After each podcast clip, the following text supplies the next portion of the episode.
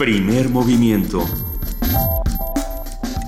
El mundo desde la universidad. Buenos días, son las 7 de la mañana con 6 minutos de este martes 3 de mayo y estamos arrancando primer movimiento, querido Benito Taibo. Buenos días. Querida Luisa Iglesias, hoy es día de la Santa Cruz y también día del albañil. Ah, si nos escucha por ahí algún compañero albañil, le mandamos un abrazo. Hoy va a haber carnitas, así que Sí, si usted es eh, arquitecto, ingeniero, llévanos a la obra. Juan Inés de esa. Hola, Juan Inés de esa, buenos días. Eh, sí, ¿dónde, están las carnitas? ¿A dónde nos vamos de aquí o Eh, cómo? En cualquier obra que se precie de, de ello, el ingeniero o el arquitecto tienen que llevar carnitas para todos los compañeros, para los media cuchara, para los compañeros albañiles. O sea que en el, com- en el comentario desazonado y ñuño del día de hoy, eh, en toda la ciudad va a haber carnitas, porque en toda la ciudad hay construcciones eh, masivas de edificios y eso quiere decir que vamos a disfrutar de carnitas en cada esquina. Ahora no creo que te dejen pasar a todas las construcciones. A Luisa Iglesias sí. Bueno, O sea, si llego y les digo, ¿qué hubo? Por favor, un, un- A Luisa un- un Iglesias y su taco. arrollador encanto. ¿Tú le decías que no?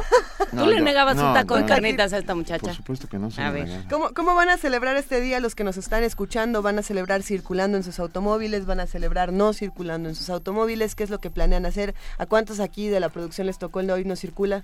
A Juana Inés de esa. Inés. Nada No, más. también a a nuestra Silvia, productora. nuestra productora. Vania dijo que se fue caminando porque ella está ahorrando energía para el planeta y que apaga la luz y adelantó su reloj media hora como Maduro, ¿no? Ok. Bueno, eh, ah, tenemos mucho de qué platicar en este programa esta mañana. Así es, vamos a arrancar con, hoy es martes de salud y tendremos una conversación sobre migraña. Ah, hablaremos con Francisco Hinojosa, escritor y editor de literatura infantil y poesía y un paciente de migraña en racimos, tanto así que hasta escribió un libro. Y el doctor Eduardo Calixto, jefe de neurobiología de la Dirección de Investigaciones de Neurociencia del Instituto Nacional de Psiquiatría. En la participación de la Dirección General de Música de la UNAM vamos a platicar con Edith Citlali Morales, ella es subdirectora ejecutiva de la FUNAM y nos va a platicar sobre esta segunda temporada 2016 de la orquesta que va este fin de semana, a dónde nos vamos, cómo nos vamos a la sala Nesa. José Manuel del Val Blanco, director del Programa Universitario de Estudios de la Diversidad Cultural y la Interculturalidad, nos habla sobre otomíes desalojados y despojados de sus tierras en Xochicuautla. Para nuestra nota nacional planteamos la pregunta ¿qué tan vulnerables son nuestros datos? Bueno, esto lo va a responder la doctora Cintia Solís, socia del despacho Lex Informática Abogados y catedrática de la Secretaría de Marina y el IPN. Eh, esto nace después de, de que aparece el padrón electoral en, en Amazon, pero ¿por qué está ahí? Eh, hay quienes dicen que no se iba a vender, que se estaba guardando ¿Por qué nada más. ahí? No, ¿Por qué lo estaban guardando? Ayer tuvimos una discusión a ¿Cómo la hora se de- guarda? de, pensar la nota, porque bien a bien no entendemos por qué lo tenían, por qué lo tenían que tener ahí, en, ca- en, en qué, Y, y- cómo si tiene- existe ese padrón. Si es que puedes rastrear de dónde viene y tiene una huella tan importante, debería de tener un sistema de almacenamiento así de, de encriptado y así de protegido, ¿no? Bueno, bueno, vamos viendo se, cómo es. Se supone. Dicen. Pero bueno, y, incluso qué tan práctica es, sin duda, la nube, pero qué tan vulnerable. Y yo creo que ahí es, es donde está el verdadero problema. En nuestra nota internacional, y esto es grave, Siria ya sin hospitales y con un nuevo cese al fuego. Tan solo el sábado pasado, el último hospital, pediátrico de Alepo, en el cual trabajaban Médicos Sin Fronteras, un, hospital de Médicos Sin Fronteras, fue misericordiamente eh, bombardeado. Ahí muere el último pediatra sirio que estaba trabajando en estos hospitales. Es, es, es un caso gravísimo. Ya, ya Siria ya se convirtió en mucho más que una herida. No hay, no hay vuelta de hoja. No hay vuelta de hoja, lo, que, lo único que queda entonces son acciones y soluciones inmediatas Sí. para un conflicto como este, que es lo que se va a tratar eh, desde, desde este conflicto internacional, lo vamos a platicar. La poesía necesaria esta mañana, ¿me toca a mí? Sí, sí me toca a mí. Sí, te toca. Sí. Eh, tengo, es que tengo ganas de hacer un ejercicio radiofónico, pero no sé si estén de acuerdo. Quería hacer un ejercicio wagneriano. ¿A quién se le antoja hacer un ejercicio wagner-. ¿Quieres que nos vistamos de Valkyria? Me, me gustaría preguntarles cuál es, cuál es la pieza favorita de Wagner, de, de, de los que estamos aquí en cabina y de los radioescuchas, para poder construir este poema. Eh, Wagner tiene, Ri- Richard Wagner tiene un manifiesto increíble, que para mí es poesía y que vale muchísimo la pena compartirlo como un manifiesto de la vocación, como un manifiesto del arte y, de- y del amor, ¿no? Pero lo podemos interesante. Bueno, eh, sí. Cuéntenos con el hashtag Poesía Necesaria eh, cuál es la obra favorita de Wagner, cuál su obra favorita de Wagner. En nuestra mesa, despenalizar o legalizar? Ah, una conversación con Catalina Pérez Correa. Estamos hablando del término. ¿Que, que despenalizar o legalizar es lo mismo? No nos queda muy claro. Y eso es algo que vamos a discutir con ella. O sea, primer movimiento está legalizado, no despenalizado. Algo así, para ir como entendiendo. Algo así. Catalina Pérez Correa es profesora e investigadora de la División de Estudios eh, Jurídicos del CIBE, maestra y doctora en Derecho. Para cerrar el primer movimiento esta mañana vamos a contar con la participación del Programa Universitario de Estrategias para la Sustentabilidad, el PUES. Vamos a hablar con Mireya Imas, su directora, que habla sobre la recomendación de la CNDH sobre áreas naturales protegidas. Todo un tema y bueno, eh, nadie como Mireya Imas para explicarnos qué es lo que está ocurriendo en nuestro país y qué es lo que está ocurriendo con nuestro medio ambiente. Bueno, ya son las 7.11, vamos a arrancar con una nota. El servicio arqueomagnético recientemente inaugurado en la UNAM, investigará la variación del campo magnético de la Tierra para determinar la edad de objetos arqueológicos. Esto es importantísimo porque siempre se anda discutiendo acerca de la edad de, los, de ciertos objetos arqueológicos. El carbono 14 no sirve porque el carbono 14 tiene que eh, hacerse sobre eh, algo que estuvo vivo.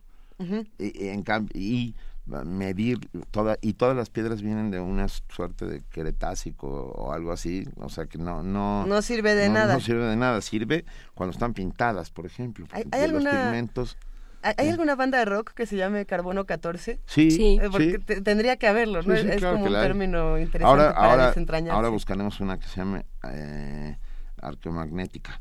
Pero bueno, para poder hablar de objetos, para poder determinar esta edad de objetos arqueológicos, nuestro compañero Jorge Díaz González preparó la siguiente nota informativa. La UNAM instaló el Servicio Arqueomagnético Nacional que permitirá identificar con toda precisión la época en la que fueron creadas piezas arqueológicas. El equipo tiene sede en el campus Morelia de la universidad. Y el objetivo es estudiar la variación del campo magnético de la Tierra en el pasado arqueológico y poder determinar la edad de los objetos y artefactos arqueológicos quemados. Eh, tales son em, hornos, cerámica, que es material más abundante en cualquier excavación arqueológica, pero también algunos artefactos no quemados el doctor Apto Gogichaisvili, jefe de la unidad Michoacán del Instituto de Geofísica de la UNAM, dijo que la infraestructura permitirá identificar piezas hasta con 3.000 años de antigüedad. Estamos hablando para fines de datación en México, estamos hablando últimos tres milenios, últimos tres mil años, es donde tenemos mayor control de la variación de campo magnético de la Tierra. Eh, estamos trabajando en extender la curva de variación secular hasta cinco mil años antes presente, igual que los servicios arqueomagnéticos actualmente en Europa que manejan eh, eh, este tipo de dataciones hasta cinco mil años. Por la complejidad de esta tecnología, primera en su tipo en Latinoamérica, la UNAM encabezó un grupo de cinco instituciones educativas del estado de Michoacán y nacionales que requirió una cuantiosa inversión, en su mayoría aportada por nuestra universidad. Eh, estamos hablando de una inversión de más de 10 millones de pesos repartido entre Consejo Nacional de Ciencias y Tecnología, donde participamos nosotros en los proyectos de infraestructura en el año 2014 y también fondos concurrentes de la nuestra universidad a través de eh, Coordinación de Investigación Científica y propio Instituto Geofísica de la UNAM. Para Radio UNAM, Jorge Díaz González.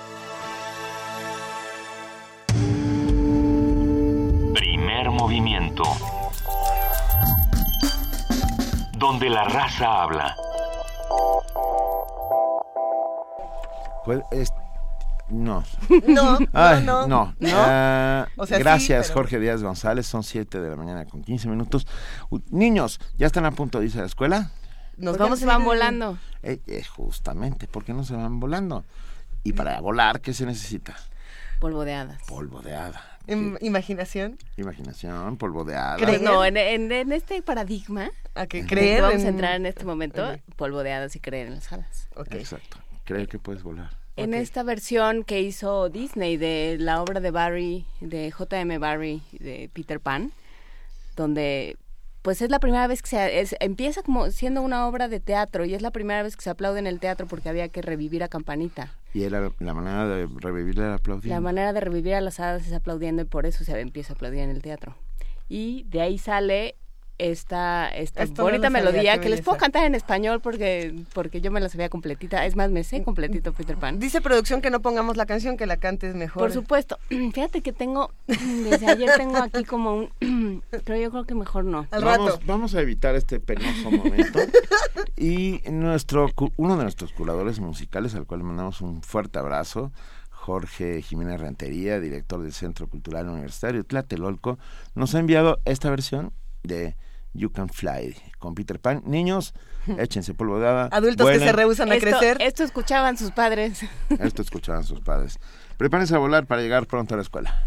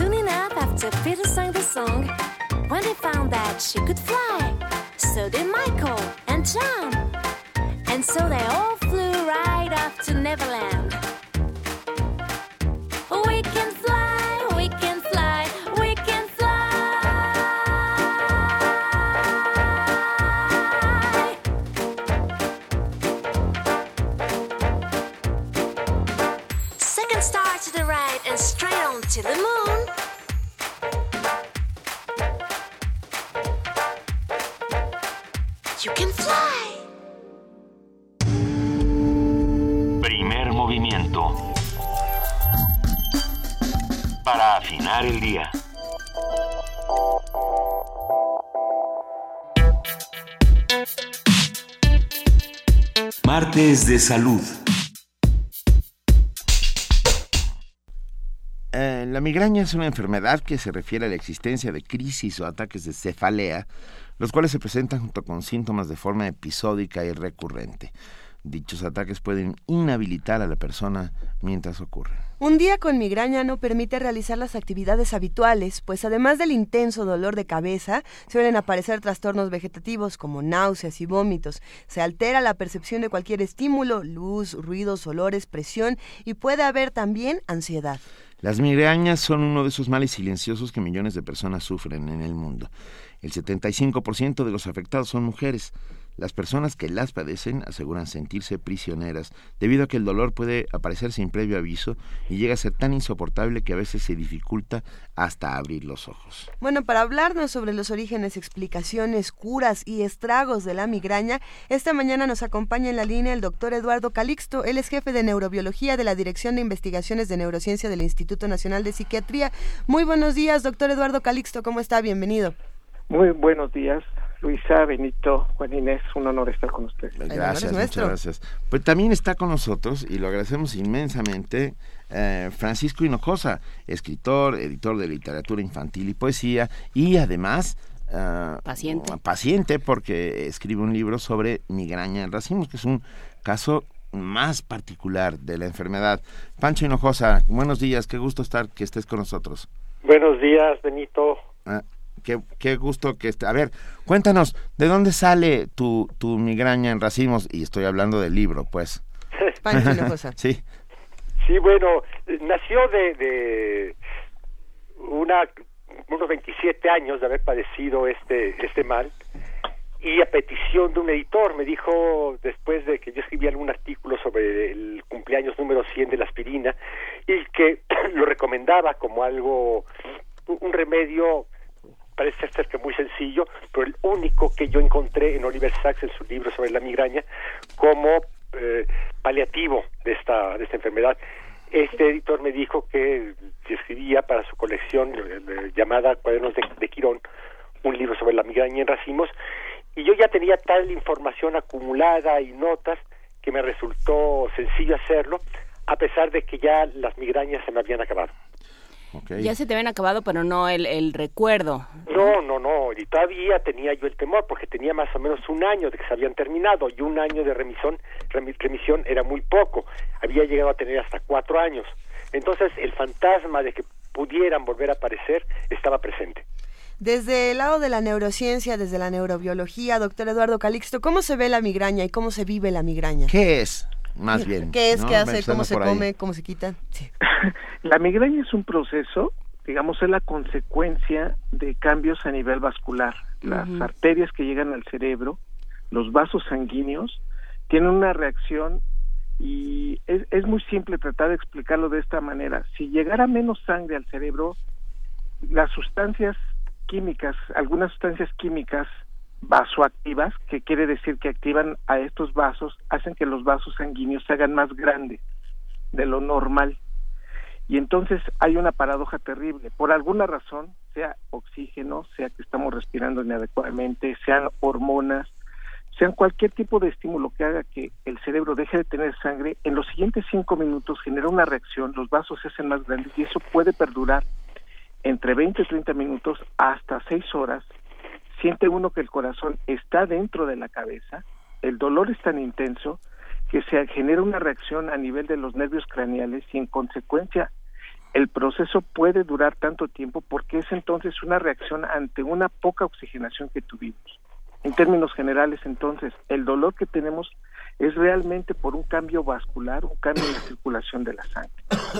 ¿Y podemos encontrar una razón? Sí, hay varias. O sea, pero- de- distinguir una sería, de verdad, estaríamos del otro lado cuando dijéramos, es que a usted el chocolate le genera este problema, o el café le genera este problema, o cuando se pone muy tensión, con mucha tensión, o el estrés no se acaba, o cuando está cerca del ciclo menstrual. Es decir, son varios factores que a veces coadyuvan entre ellos, o sea, se mete uno sobre el otro, y puede ser que estemos cerca de la menstruación y, y ese día comimos chocolate o tenemos un gran estrés y entre los tres favorecen estos eventos.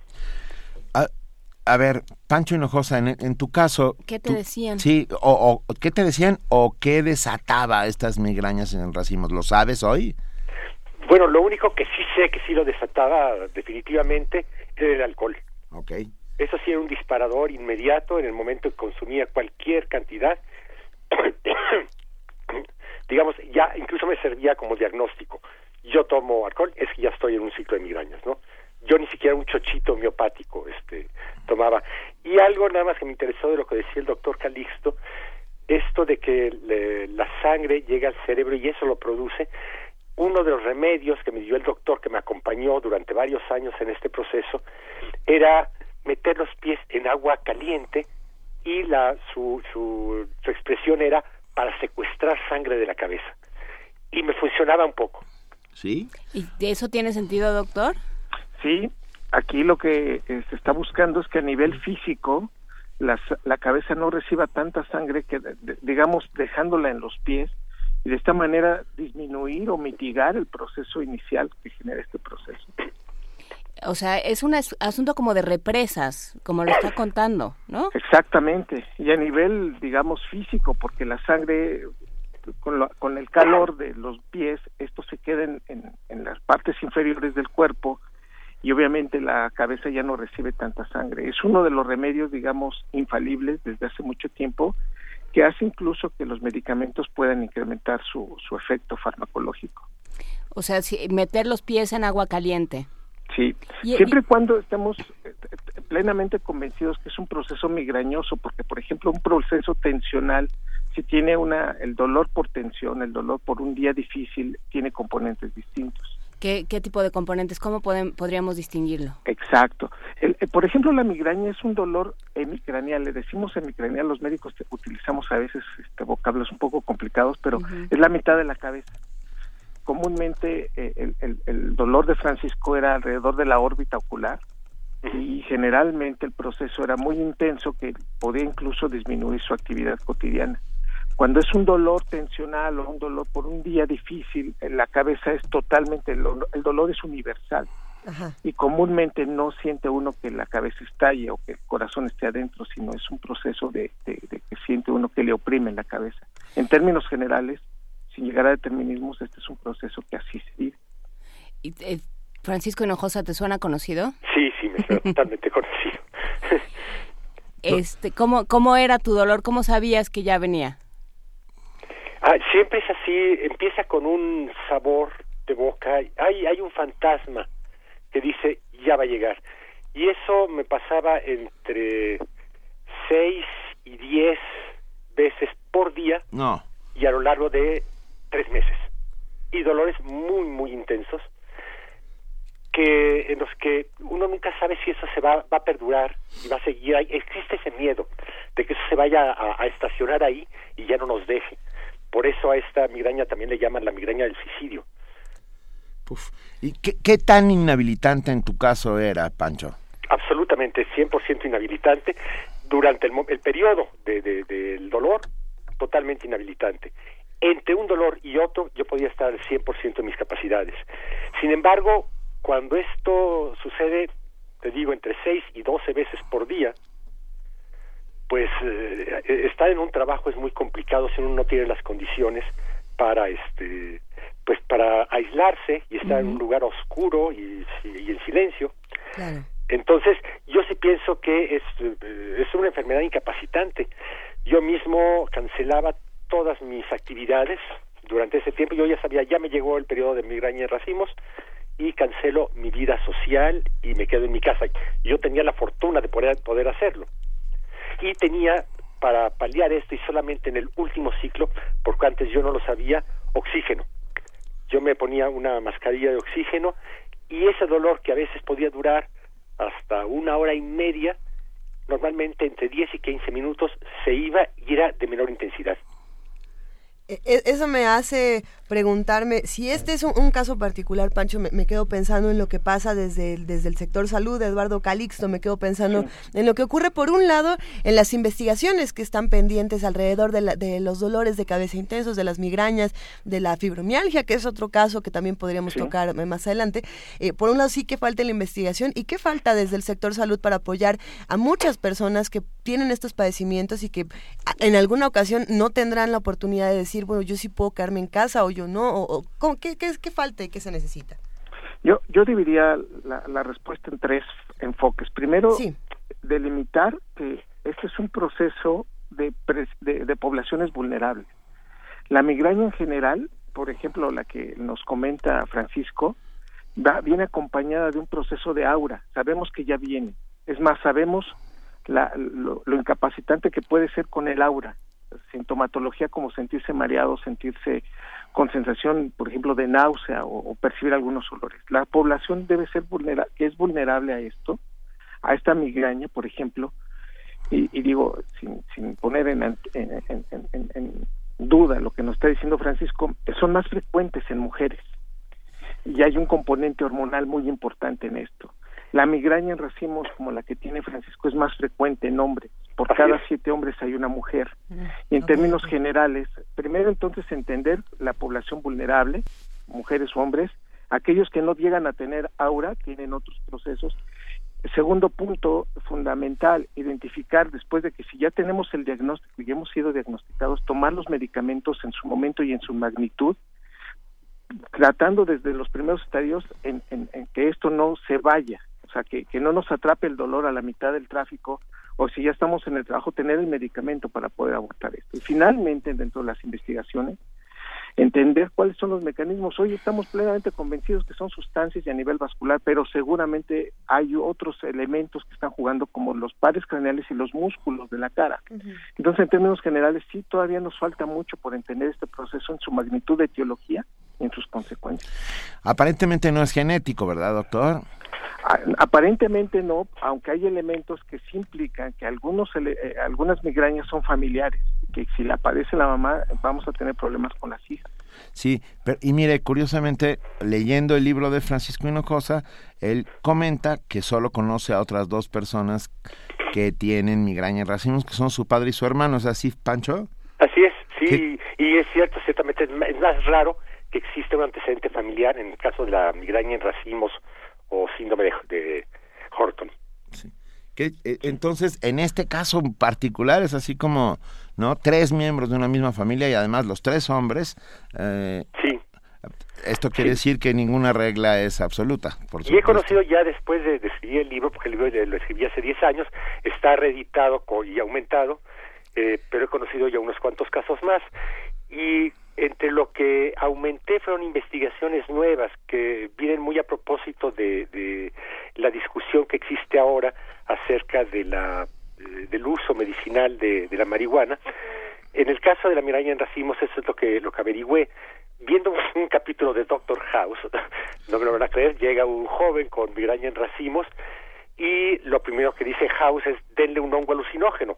Y claro, los demás médicos no le creen ni nada, hasta que finalmente sí le dan el hongo alucinógeno y el joven alucina, etcétera, pero eh, se, se, termina su ciclo de, de, de, migrañas. Me puse a investigarlo y ciertamente sí hay investigaciones que eh, tienden a hablar no solamente de los hongos eh, alucinógenos, sino también del LSD. A esto uh, un grupo de científicos de la Universidad, creo que de Harvard, eh, lograron quitarle al LSD el ingrediente alucinógeno, psicotrópico, y este y se llama el compuesto BOL no sé qué número, y es está como recomendado para el tratamiento de migraña en racimos. No es, por, por supuesto, todavía no se puede conseguir, está en, en, en, en, en etapa experimental, ¿eh? pero este, pero bueno, es de un dato así, y ya conocí a una persona que en efecto él tenía sus ciclos de migraña invernales, por lo tanto no época de hongos, pero sí uh -huh. consiguió el SD, no le hizo nada, pero su siguiente ciclo fue en mayo, consiguió un hongo alucinógeno y el y esto se, se, se detuvo. Y doctor, esto, esto ¿Sí? tiene cono, conoce este tipo de investigaciones? Sí, totalmente. Hoy uh -huh. reconocemos que el neurotransmisor involucrado en la etiología, uh -huh. en, digamos en la proyección de esto para que se haga crónico, es un neurotransmisor que está también relacionado con la depresión, la serotonina. Mm. Y en consecuencia, hoy reconocemos que si nos metemos, como lo dice muy bien Francisco, en esta neurotransmisión específicamente de los siete receptores en cuatro, este proceso puede mitigarse y de hecho muchas de las investigaciones se han ido sobre el manejo de la serotonina, tanto con incremento de los niveles como con los receptores porque reconocemos que cuando la serotonina disminuye este proceso es el generador de estos eventos y dando estas, digamos, psicotrópicos y estos alcaloides que modifican la neurotransmisión de la serotonina pueden modificar el dolor. Muchos de los dolores, incluso no siendo nada más de migraña, pueden ser tratados con algunos antidepresivos con gran éxito. O sea, lo, de lo que de lo que se trata no es tanto de los hongos, de lo que puedan tener los hongos alucinógenos o no, sino de esta producción de serotonina. Así es.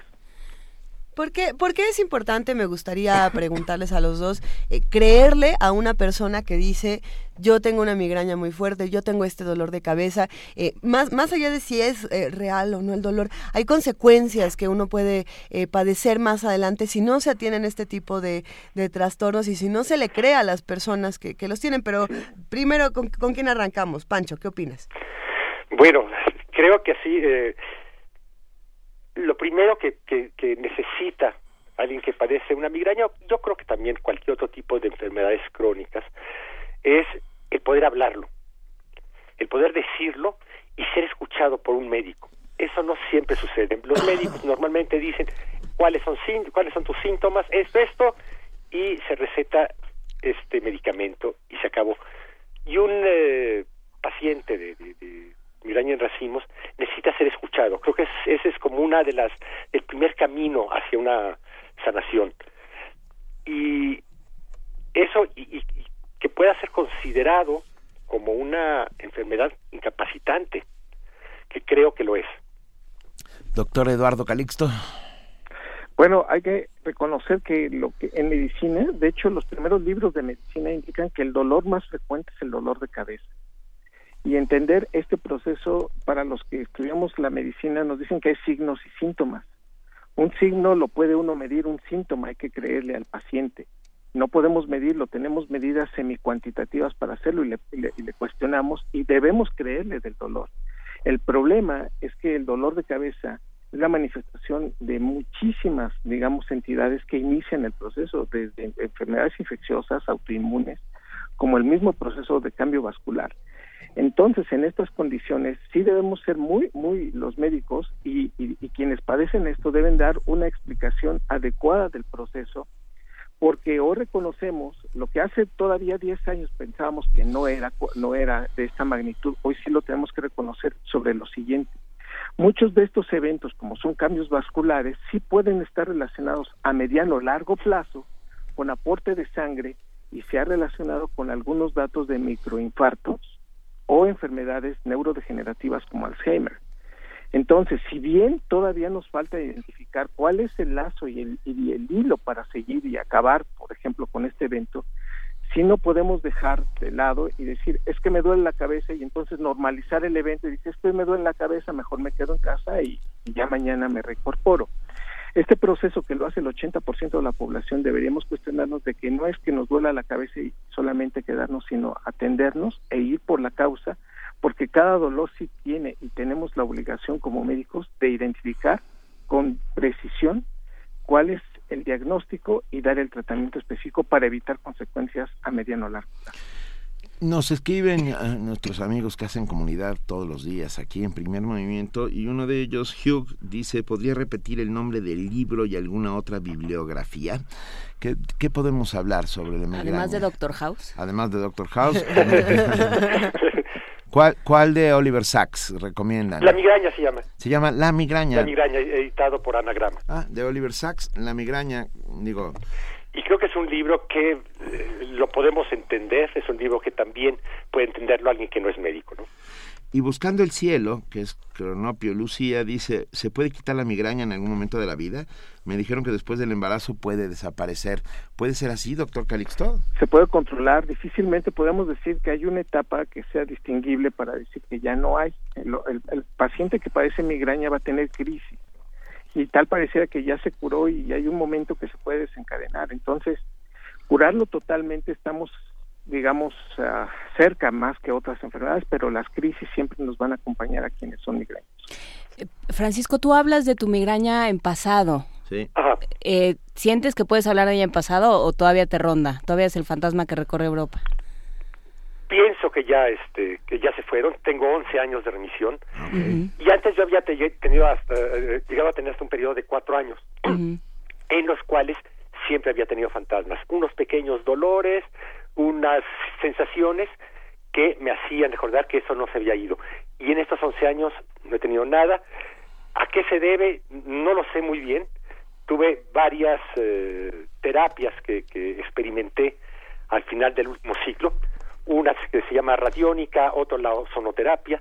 Después fui con un fisioterapeuta que me aco- acomodó eh, algunas vértebras que me dijo que estaban mal. Y yo llegué en ese momento con migraña y cuando me acomodó eso, la columna, fue la última migraña que tuve. Ok. Y algo más que yo puedo decirlo, es, es, es algo que yo, yo lo siento para mí, creo que el hecho de haber escrito el libro puede haberme ayudado a este, erradicar ya la migraña. La ¿Qué literatura. opina? ¿Qué Eh, opina, doctor? ¿La literatura cura?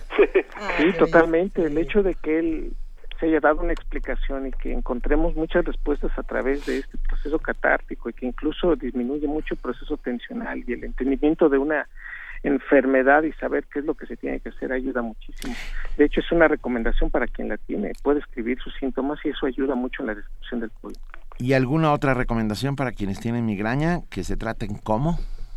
Pues primero la atención médica profesional, la segunda encontrar los desencadenantes, desde los alimentos, desde la atención hasta procesos de ver televisión o, o meterse con el celular a la cama. entender que hay situaciones que pueden agravarlo y finalmente nunca pasar desapercibido que los fármacos son ayudan mucho, pero también pueden esconder muchos de estos eventos, incluso mitigar, pensando que esto está corrigiendo cuando en realidad estamos escondiendo el padecimiento. Pues bien, hay que... Em, nos comentan acerca de... A ver, alguien que nos escribió... Uh, Javer Núñez, Walkie, dice, ¿qué hay de esos medicamentos contra la migraña que no se en televisión? ¿Qué tan peligrosos son?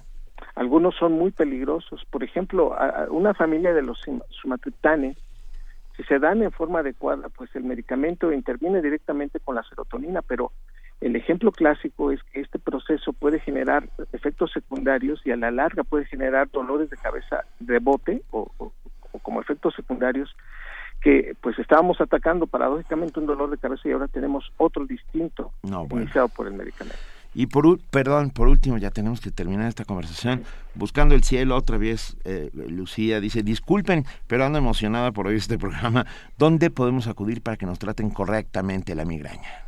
Instituto Nacional de Neurología es uno para aquellos que no tienen seguridad social, ISTE o IMSS, o en el Instituto Nacional de Psiquiatría porque muchos trastornos de la personalidad también se asocian a él. Dos institutos de verdad de lo mejor en este país. Venga, Francisco Hinojosa, celebramos que ya no tengas migraña que sigas y que sigas escribiendo. Nos da un enorme gusto y te mandamos un muy fuerte abrazo. gracias. Muchas gracias, muchas gracias a, ustedes. Hay que recordar que está el libro de migraña en racimo reeditado porque esa primera versión se hizo en cuadernos de Quirón hace mucho. años. Ahora está en Almadía. Ahora está en Almadía. En Almadía está Migraña en Racimos de Francisco Hinojosa. Y muchísimas gracias, por supuesto, al doctor Eduardo Calixto, jefe de neurobiología de la Dirección de Investigaciones de Neurociencia del Instituto Nacional de Psiquiatría. Y asesor de la radionovela que suena estos días en Radio UNAM, Hay Química entre nosotros. Eso es. Muchísimas gracias. Un, abrazo, doctor. Nos despedimos ahora con música. 08001 es el código postal del Raval, este barrio de Barcelona donde sonaba un flamenco uno, Raval Tajoy, que vamos a escuchar.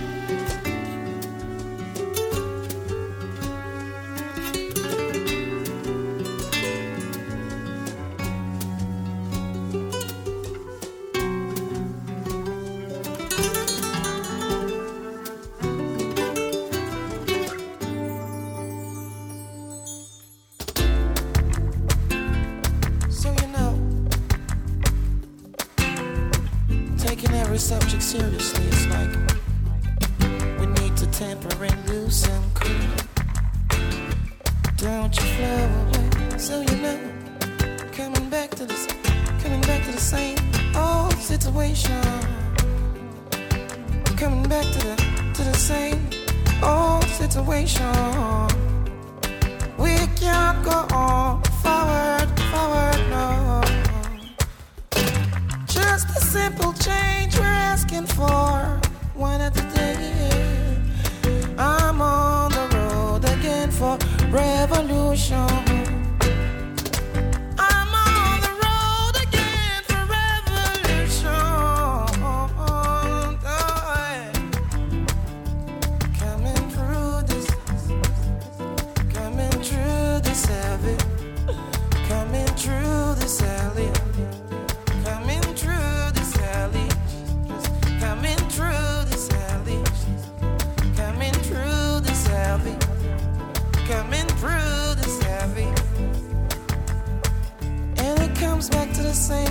Situation.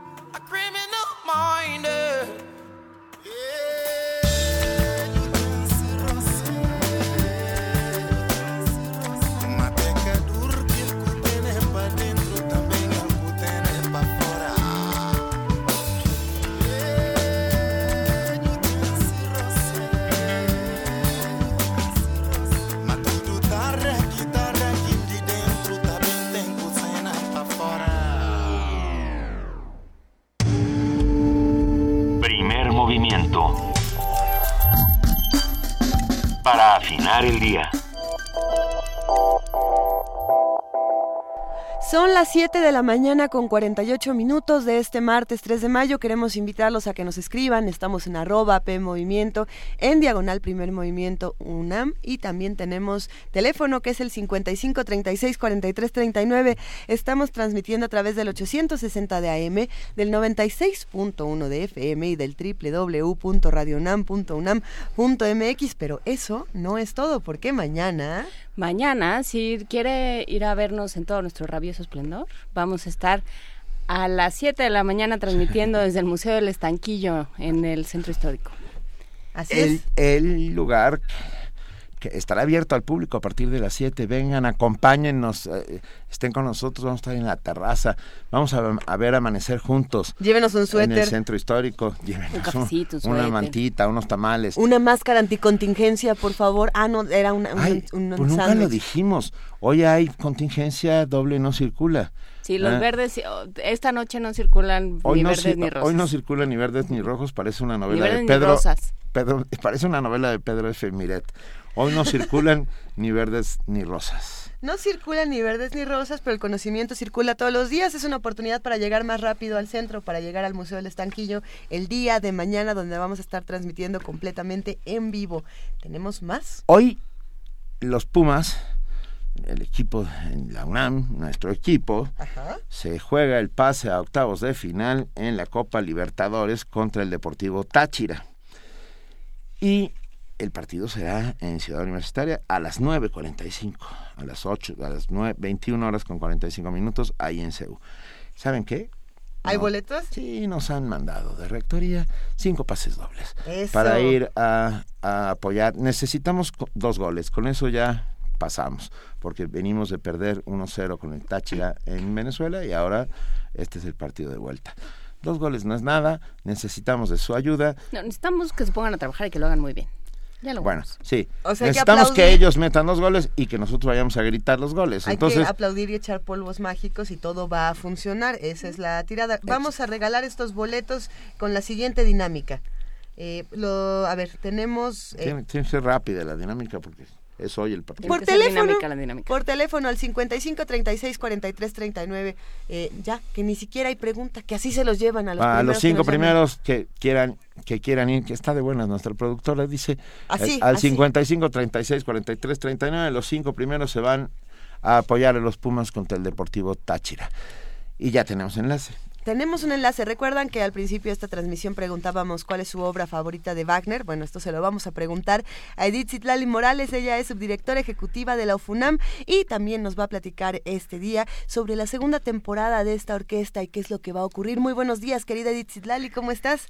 Queridos amigos, Juana Inés, Benito, Luisa y toda la gente linda que como bien dicen, ya sea en AM, FM, por internet, sigue primer movimiento. Muy buenos días, Luisa. Qué difícil has puesto la pregunta, la obra más favorita de Wagner. La que te guste, la que recuerdes con cariño. La mía es Tristana y Solda, por ejemplo. Ay, ya me la ganaste. ¿También? Fíjate que, que la verdad es que el preludio y la muerte de amor es una de las cosas que, que yo creo que más se disfruta. Yo creo que tanto lo- cuando la oyes como público como cuando la tocas, ¿no? Genera una tensión todo el tiempo y creo que sí una, es una de mis favoritas. Aunque recuerdo una también con muchísimo cariño que es el holandés errante, el buque fantasma. Creo que también es una de las obras de Wagner que me gusta muchísimo, muchísimo, muchísimo. Entonces, si tú te quedas con Tristana y Solda, pues yo me quedo con el buque fantasma, ¿te parece? Órale, lo apuntamos aquí para nuestra, para nuestra trivia Yo me, wagneriana. quedo, yo me quedo con las Valquirias, ya que estamos en ellas. Valkyrias. Ok, eso iba yo a preguntar. Creo que a quien más difícil se la pusiste fue a Benito, ¿cierto? Sí, pero sabes que a mí a mí las Valquirias, toda el oro del Rin, las Valquirias, la tetral- claro. sí, por supuesto, es emocionantísima. Eh, es un gustazo tenerte con nosotros. Cuéntanos qué va a pasar esta esta temporada segunda tempo- eh, segunda temporada 2016 de la de la orquesta de la FUNAM. Hola. Sí. Ah, ¿nos escuchas, Edith? Bueno, creo que No. Ah, ahí, ahí nos escuchas. No, se está cortando, vamos a intentar. Estamos- Hola, hola. Ahí está, ahí estás. Ok, Cuen- aquí no me muevo para nada. Ahí no te muevas, por Nosotros favor. tampoco, Nosotros tampoco. Cu- cuéntanos eh, acerca de esta segunda temporada 2016 de la OFUNAM, por favor. Claro que sí, Benito. Pues rápido, rápido estamos llegando justamente a la mitad de nuestra segunda temporada y para el próximo sábado 7 y domingo 8 de mayo tendremos ya nuestro quinto programa. Y queridos amigos, no es por nada, pero está bien padre. ¿Les platico qué tendremos?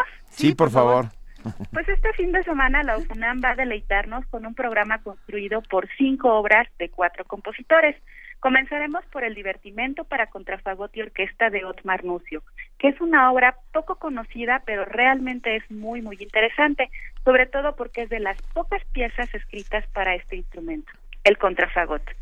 Seguido de esta obra de Nucio, escucharemos del compositor alemán Richard Strauss el dueto concertante para clarinete y fagot. Es un trabajo, amigos, increíblemente bello. Lo van a disfrutar mucho.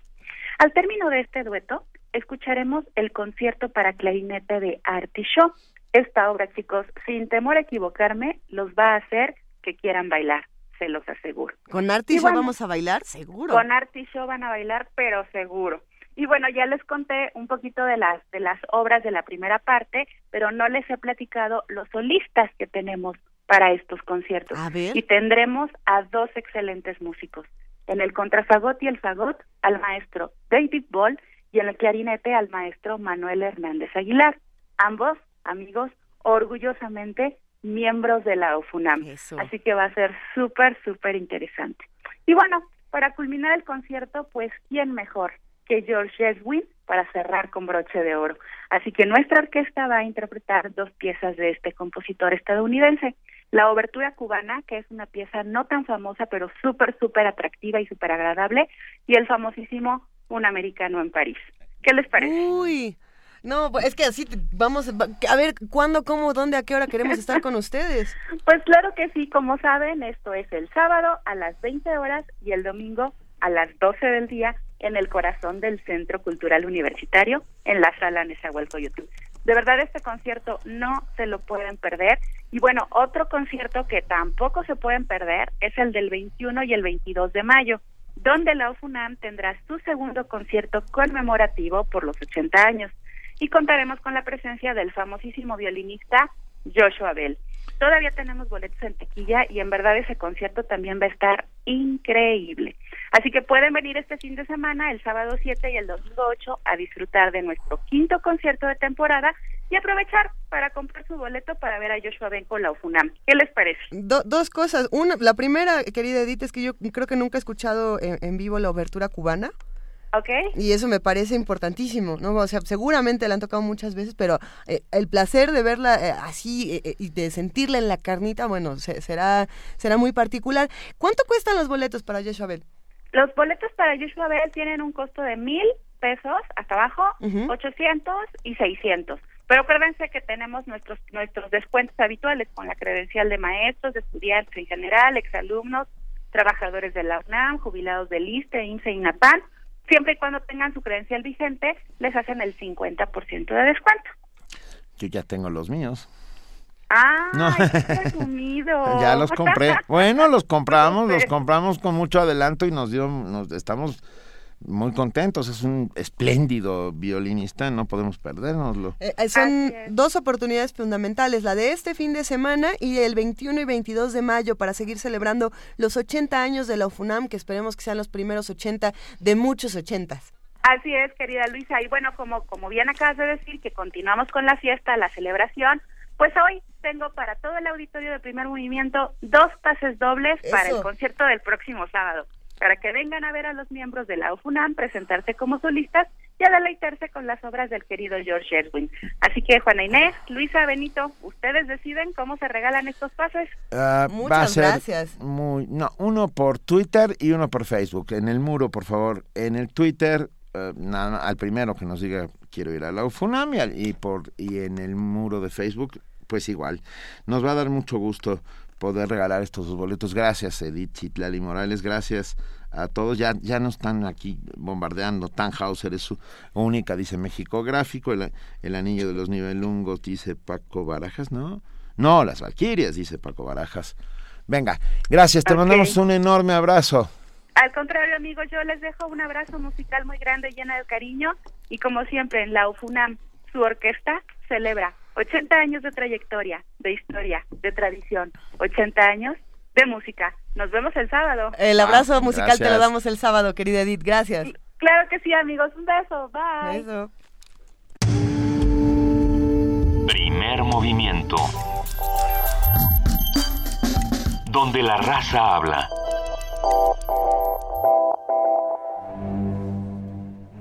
Una orquesta en la cocina Cuarteto de cuerdas en el auto.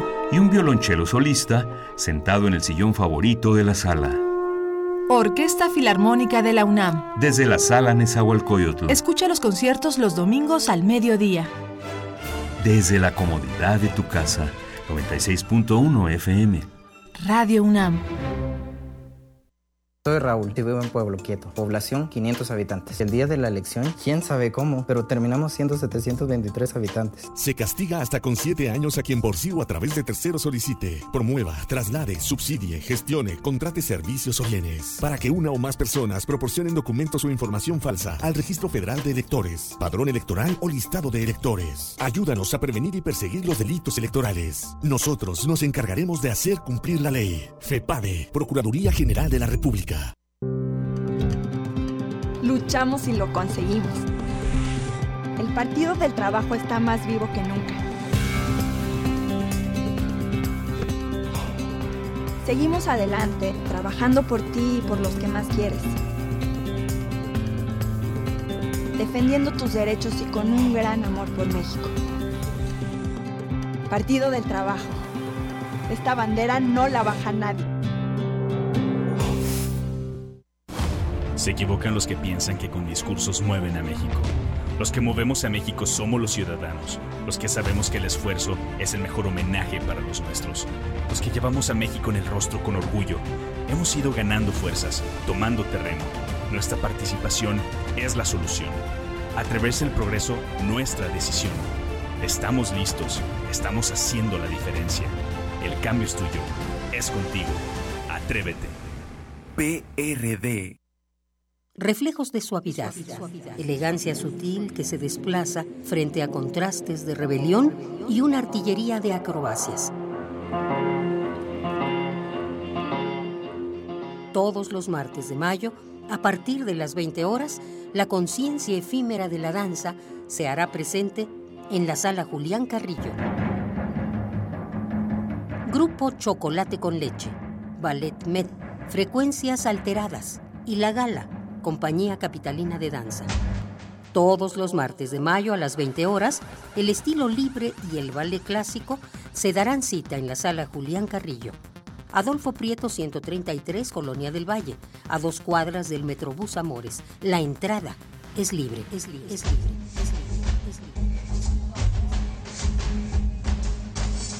Porque la danza es de todos, Radio UNAM invita. Vivir atrapados en una ciudad de corrupción, transporte público humillante, baches, bloqueos e impunidad no es vivir. Libérate del ambulantaje y de la inseguridad. Libérate de los espacios públicos degradados. Libérate de la contaminación y libérate como peatón. Para que la constitución de la Ciudad de México no quede en manos de los políticos de siempre, Este 5 de junio, ponle corazón turquesa. y libérate. Vota Nueva Alianza. En nuestro país, el incremento de embarazos a temprana edad va en aumento. Y no solo eso, cerca de 280 mil jóvenes adolescentes entre los 12 y 19 años de edad se ven obligadas a abandonar sus estudios cada año. En el Partido Verde, impulsamos una ley que pueda garantizar el derecho a la educación de madres jóvenes, otorgando becas y el derecho a guardería, buscando mejorar sus oportunidades de desarrollo y calidad de vida. Partido Verde. ¿Cansado de los políticos que gobiernan para los de arriba? Llegó la hora de ponerles un alto. Basta de sueldazos. Que los funcionarios públicos ganen lo mismo que una maestra o un trabajador. Anticapitalistas al constituyente. Sergio Méndez Moise, candidato independiente. Fórmula 5.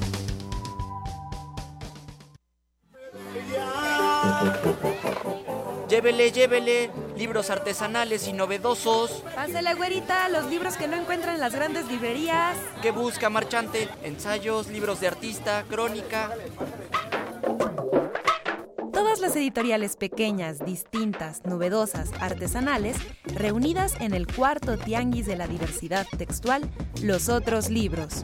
27, 28 y 29 de mayo en las instalaciones de Radio UNAM, Adolfo Prieto 133, Colonia del Valle, cerca del Metrobús Amores. Entrada libre.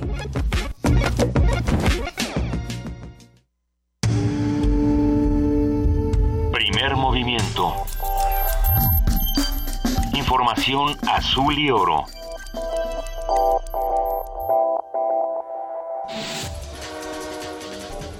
Corte informativo. La reforma energética es fundamental para el futuro desenvolvimiento económico, social y político del país, por lo que definirá la presencia geopolítica de México en los próximos años, afirmaron expertos de la UNAM. Habla Jacqueline Pechard, coordinadora del Seminario Universitario de Transparencia. Todas las reformas llamadas estructurales que se aprobaron, discutieron y aprobaron en el marco del Pacto por México, la reforma energética, pues es la reforma que trajo transformaciones más radicales, eh, digamos, no solamente en la parte normativa, sino también en lo que tiene que ver con pues eh, ese derecho y ese principio de dominio directo de los recursos energéticos. La Universidad de La Habana otorgó a Adalberto Santana Hernández, exdirector del Centro de Investigaciones sobre América Latina y el Caribe de la UNAM, la placa conmemorativa 280 aniversario de dicha institución. Los organizadores destacaron sus méritos académicos y su conducta cívica comprometida con los procesos sociales de países latinoamericanos. Rafael Paquiano, secretario de Medio Ambiente, dijo que ayer se alcanzaron 161 puntos y mecas debido a las altas temperaturas y los niveles de radiación solar que impidieron la dispersión del aire. Informó que la Procuraduría Federal de Protección al Ambiente inspeccionará que las industrias cumplan con el ordenamiento de reducir en 30% sus emisiones de contaminantes. Erubiel Ávila, gobernador del Estado de México, informó que habrá un holograma especial para autos con convertidor de gas natural, que los exentará del hoy no circula aún en fase de contingencia. Dijo que propondrá incentivos fiscales para facilitar la reconvención de motores. Yo hago la invitación a todos quienes son automovilistas para que puedan hacer esta conversión. Con esta conversión a gas natural podrán circular todos los días. Humberto Lozano, presidente de la Cámara Nacional de Comercio, Servicios y Turismo, informó que las restricciones adicionales al programa Hoy circula han provocado un incremento en sus gastos de operación por 990 millones de pesos mensuales. Dijo que al menos 80 mil negocios estarán en riesgo de supervivencia.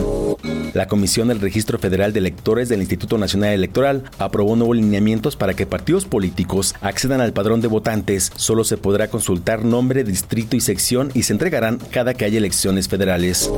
Claudia Ruiz Maciú, secretaria de Relaciones Exteriores, se reunirá con la Comisión Interamericana de Derechos Humanos para revisar las recomendaciones que hizo el grupo interdisciplinar de expertos independientes sobre el caso Ayotzinapa.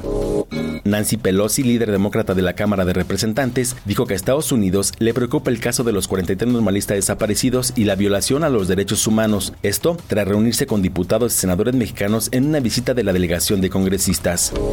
El coordinador humanitario de la ONU, Stefan O'Brien, afirmó que en la próxima cumbre mundial humanitaria que se celebrará el 23 y 24 de mayo en Estambul, Turquía, debe existir una acción política contundente por parte de los jefes de Estado. Recordó que para reponerse de tragedias como el sismo de Ecuador se necesita de la ayuda de todos. Los temas humanitarios, unos no son más importantes que otros. Todos tienen la misma connotación para los necesitados. Hasta aquí el reporte, en una hora más información. Primer movimiento. Donde todos rugen, el puma ronronea. Nuestras redes sociales explotaron entre boletos de Pumas y boletos de la UFUNAM. El teléfono sonaba, dejó de sonar porque se acabaron los boletos. Al rato eh, tendremos más sorpresas para ustedes, pero por lo pronto les vamos a decir eh, los cinco pases dobles para irse a ver a Pumas el día de hoy son Daniel Juárez Arco, Liliana Delgadillo Castillo, Itzamat García, Sandra Rivera y Mauricio Ponce. Eh, tienen que pasar a recoger sus boletos el día de hoy, por favor, aquí en Adolfo Prieto 133, Colonia del Valle. Antes de las 5 de la tarde, pregunten en la entrada por Maripaz Jenner, Maripaz Jenner en producción. Eh, ahí le mandamos un gran abrazo a nuestra querida Maripaz, que siempre hace que todo funcione en esta estación. Es una, una de, los engranes más de importantes. Los pilares que sostienen Radio UNAM. un gran abrazo a nuestra querida Maripaz. Pregunten por ella y si llevan estos boletos. Si no pueden pasar a recoger sus boletos, por favor comuníquense con nosotros y denle la oportunidad a otro querido Radio Escucha de que vaya al partido el día de hoy. Eso, eso es todo. Por ahora, nosotros tenemos más cosas que discutir en este programa. Seguimos hablando, por ejemplo, de lo que ocurre en Xochicuautla. Así es. Y para ello tenemos a José Manuel del Val Blanco, director del Programa Universitario de Estudios de la Diversidad Cultural y la interculturalidad. Muy buenos días, José Manuel. ¿Cómo están, eh, Benito, Luisa y Juana Inés? Buenos muy días. Bien, muy bien. Gracias, So- buen día. Xochicuautla es un drama, ¿verdad? Otro, Otro. otro, otro, modelito de nuestro desarrollo con despojo, ¿no? Que, Ah. que, que no para, que no se detiene, ¿no? Otro modelito, digamos, de eh, que está a cargo de, de las empresas del señor, del ínclito señor Hinojosa, ¿no? Que, que tiene una ya una trayectoria en México bastante significativa. Ahora es con los eh, otomís, los ñaños, ¿no? De, de Xochicuautla, ¿no? El bosque del agua se llama, el, bo- el que van a atravesar, evidentemente, para una carretera de esas que hacen, así como, yo, yo no sé, todos hemos ido a Toluca hace en los, a- algunos días, sí, hace sí. poco. ¿Ves el desastre que están haciendo de concreto de todo ese mm, eh, bellísimo bosque que teníamos, ¿no? Para, para descansar y lo están convirtiendo en una placa de acero, de, de columnas y, y- y dices, eh, es una forma de, de, de trabajo absurda. Ya la, ya la tenemos en México. la- el ejemplo mayor que tenemos es la carretera México-Cuernavaca, la nueva, ¿no? Hace 25 años se hizo y la siguen reparando todos los días, ¿no? Todos los días de la vida, cuando va uno a Acapulco, hay un deslave en una cosa. En algún sitio pusieron, hicieron un simulacro de, de, de, de, túneles, ¿no? Tenían que haber hecho solo túneles. Era evidente eso que eran por túneles, como se hace en Europa las carreteras, ¿no? Se hacen túneles a través y no destruyes la naturaleza. ¿Por qué estos, digamos, eh, canallas, es que es la única forma de denominarlos, en vez de hacer túneles, van por encima y destruyen la naturaleza, se tiran árboles, en fin, ¿por qué no se meten por abajo? Es más costoso, sí es más costoso, pero así lo ha hecho Europa para mantener su, su, su naturaleza viva en ese sentido. Entonces es lo que yo no entiendo es por qué tenemos que ir con el desarrollo tiene que ser en base al despojo efectivamente, porque además otra cosa, si va si la carretera va a atravesar el territorio de estas personas y estas personas tienen en propiedad ese territorio, pues la carretera lo que tendría que hacer es asociarlos con la carretera. Entonces la carretera va le va a producir al, dueño de la carretera una cantidad de utilidades anuales, ¿no? Por la carretera. Bueno, pues que la gente de Xochicalausta tenga el porcentaje de utilidades que corresponde a lo que están poniendo como su capital de tierra en, en el negocio, ¿no? Y, eso ah, no, no, estamos cambiando el capitalismo, sino simplemente haciéndolo justo, el hecho justo, que haya justo, que no despojen a la gente y hagan un gran negocio con su tierra, pero a la, a la gente le dan basura, picoca, nada, ¿no? Cacahuates, ¿no? Ahí hay algo que, que, yo me cuestiono, José Manuel del Val Blanco, y es por, por, arriba o por abajo, el, el, daño sigue siendo importante. Es decir, eh, si no hay un estudio previo de, de, la comunidad en donde, a donde se va, de la comunidad donde se va a construir, de las economías que se están trabajando ahí, por ejemplo, eh, realmente si, si construyes por encima o por debajo, el daño es el mismo. Quizá lo que se tendría que replantear es por qué estamos construyendo esto. Estamos de acuerdo, pero no, no es el mismo el daño. Por, por eso Europa está hecha de túneles precisamente para no destruir la naturaleza. Los túneles los profundizas a la necesidad que tengas y los haces bien y no hay ningún problema, evidentemente. O sea, si hay una, si hay una, hay una facilismo, es como la minería a, cielo, abierto. Canadá prohíbe la minería a cielo abierto ¿eh? en su territorio y se hizo un movimiento en Canadá, creo que ya lo he comentado, para que eh, Canadá asumiera que sus empresas tenían que ser iguales en, y lo perdieron efectivamente. Entonces Canadá hace todo atajo abierto. Esa es la forma, perdón, más estúpida del capitalismo, ¿no? La más salvaje, bárbara, ¿no? O sea, generar modelos, ¿por qué, ¿por qué tienes que afectarle la vida a la gente? Bueno, haces un túnel por abajo de ellos, ¿no? No, ni siquiera tienes que hablar con ellos, ¿no? Ahora, ellos habían hecho ya una lucha contra esa carretera, habían tenido un laudo ya y había un amparo a su favor y pasaron por encima del amparo y para eso utilizando la ley esta nueva de la ley Atenco, ¿no? De Estado del Estado de México que metieron ahí cinco mil policías armados, ¿no? a correr a la gente de, manera bárbara y destruir casas y eso.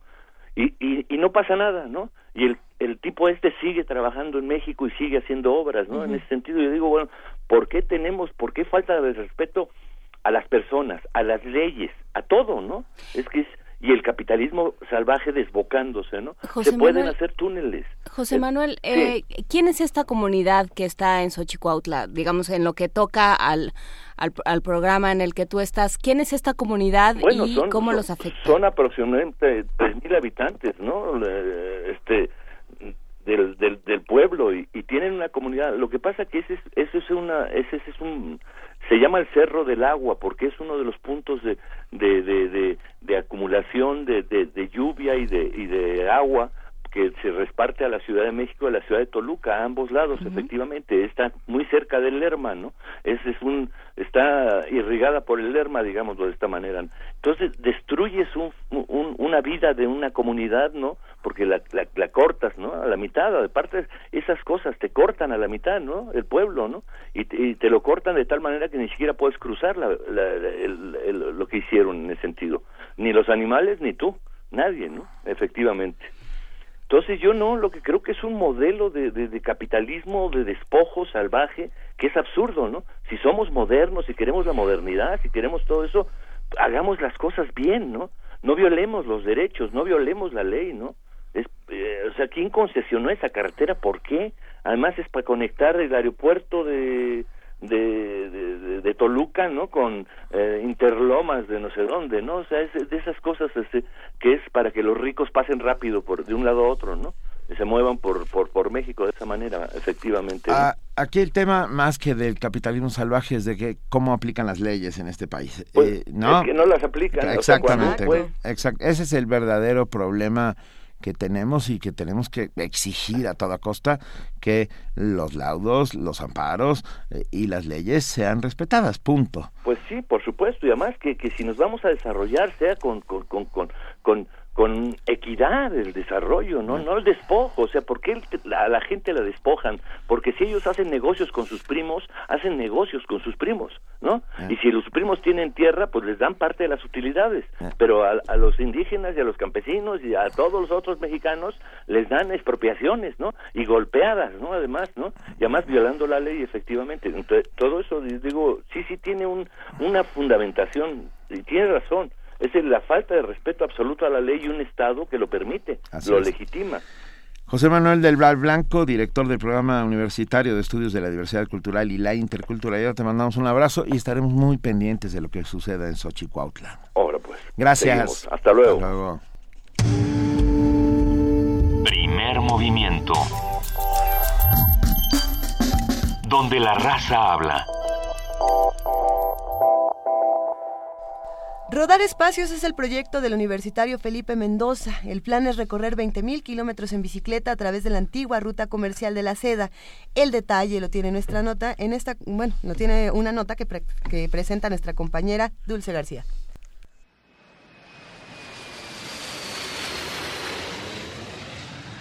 Si una persona planea recorrer el mundo, generalmente piensa hacerlo en avión o quizá en barco. Pero, ¿qué tal si lo hiciera en bicicleta? El universitario Felipe Mendoza ya ha emprendido esa hazaña. A través de su proyecto, Rodar Espacios, descubre y recorre rutas que antiguamente tuvieron gran importancia comercial, social o cultural. Esto es parte de lo que contó a Radio UNAM. Sobre todo es el habitar, cómo se viven los espacios en diferentes culturas y ambientes y en esto se engloba, digamos, también un poco la cultura, la comida, las formas de estarte moviendo en los diferentes lugares y si existe una conexión directa en estas antiguas rutas, como una tendencia. Rodar Espacios es un recorrido de 20.000 kilómetros que se realizará a través de 25 países a lo largo de un año. Es un enigmático viaje en bicicleta que sigue la antigua ruta comercial de la seda por el corredor euroasiático. Felipe Mendoza, arquitecto egresado de la UNAM, describe parte de los paisajes que se ha encontrado a su paso en el ámbito de la construcción, no se tiene una conciencia literal del medio directo. Entonces la idea es irnos como a lo más ancestral que tenemos, en este caso la ruta de la seda, y ver cómo ellos interpretaban el medio ambiente, por qué los espacios los entendían de otra manera, cómo hacían lugares térmicos, acústicos, diferentes ambientes y son cosas que hoy en día se han olvidado y generamos tecnología como para cubrir nuestros errores, pero creo que es más bien un entendimiento nada más de la naturaleza que se tenía antes.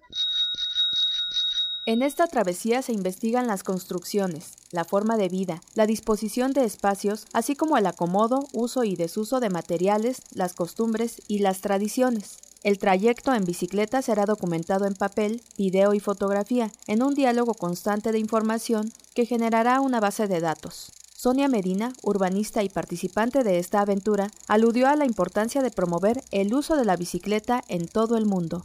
El ir en bicicleta es una forma como bastante buena para relacionarse con la gente. Hemos conocido diferentes ciclistas, nos encontramos en el camino entonces, pues en cuanto a las relaciones sociales, es como muy bueno. Radio UNAM, Dulce García. Primer movimiento. La vida en otro sentido.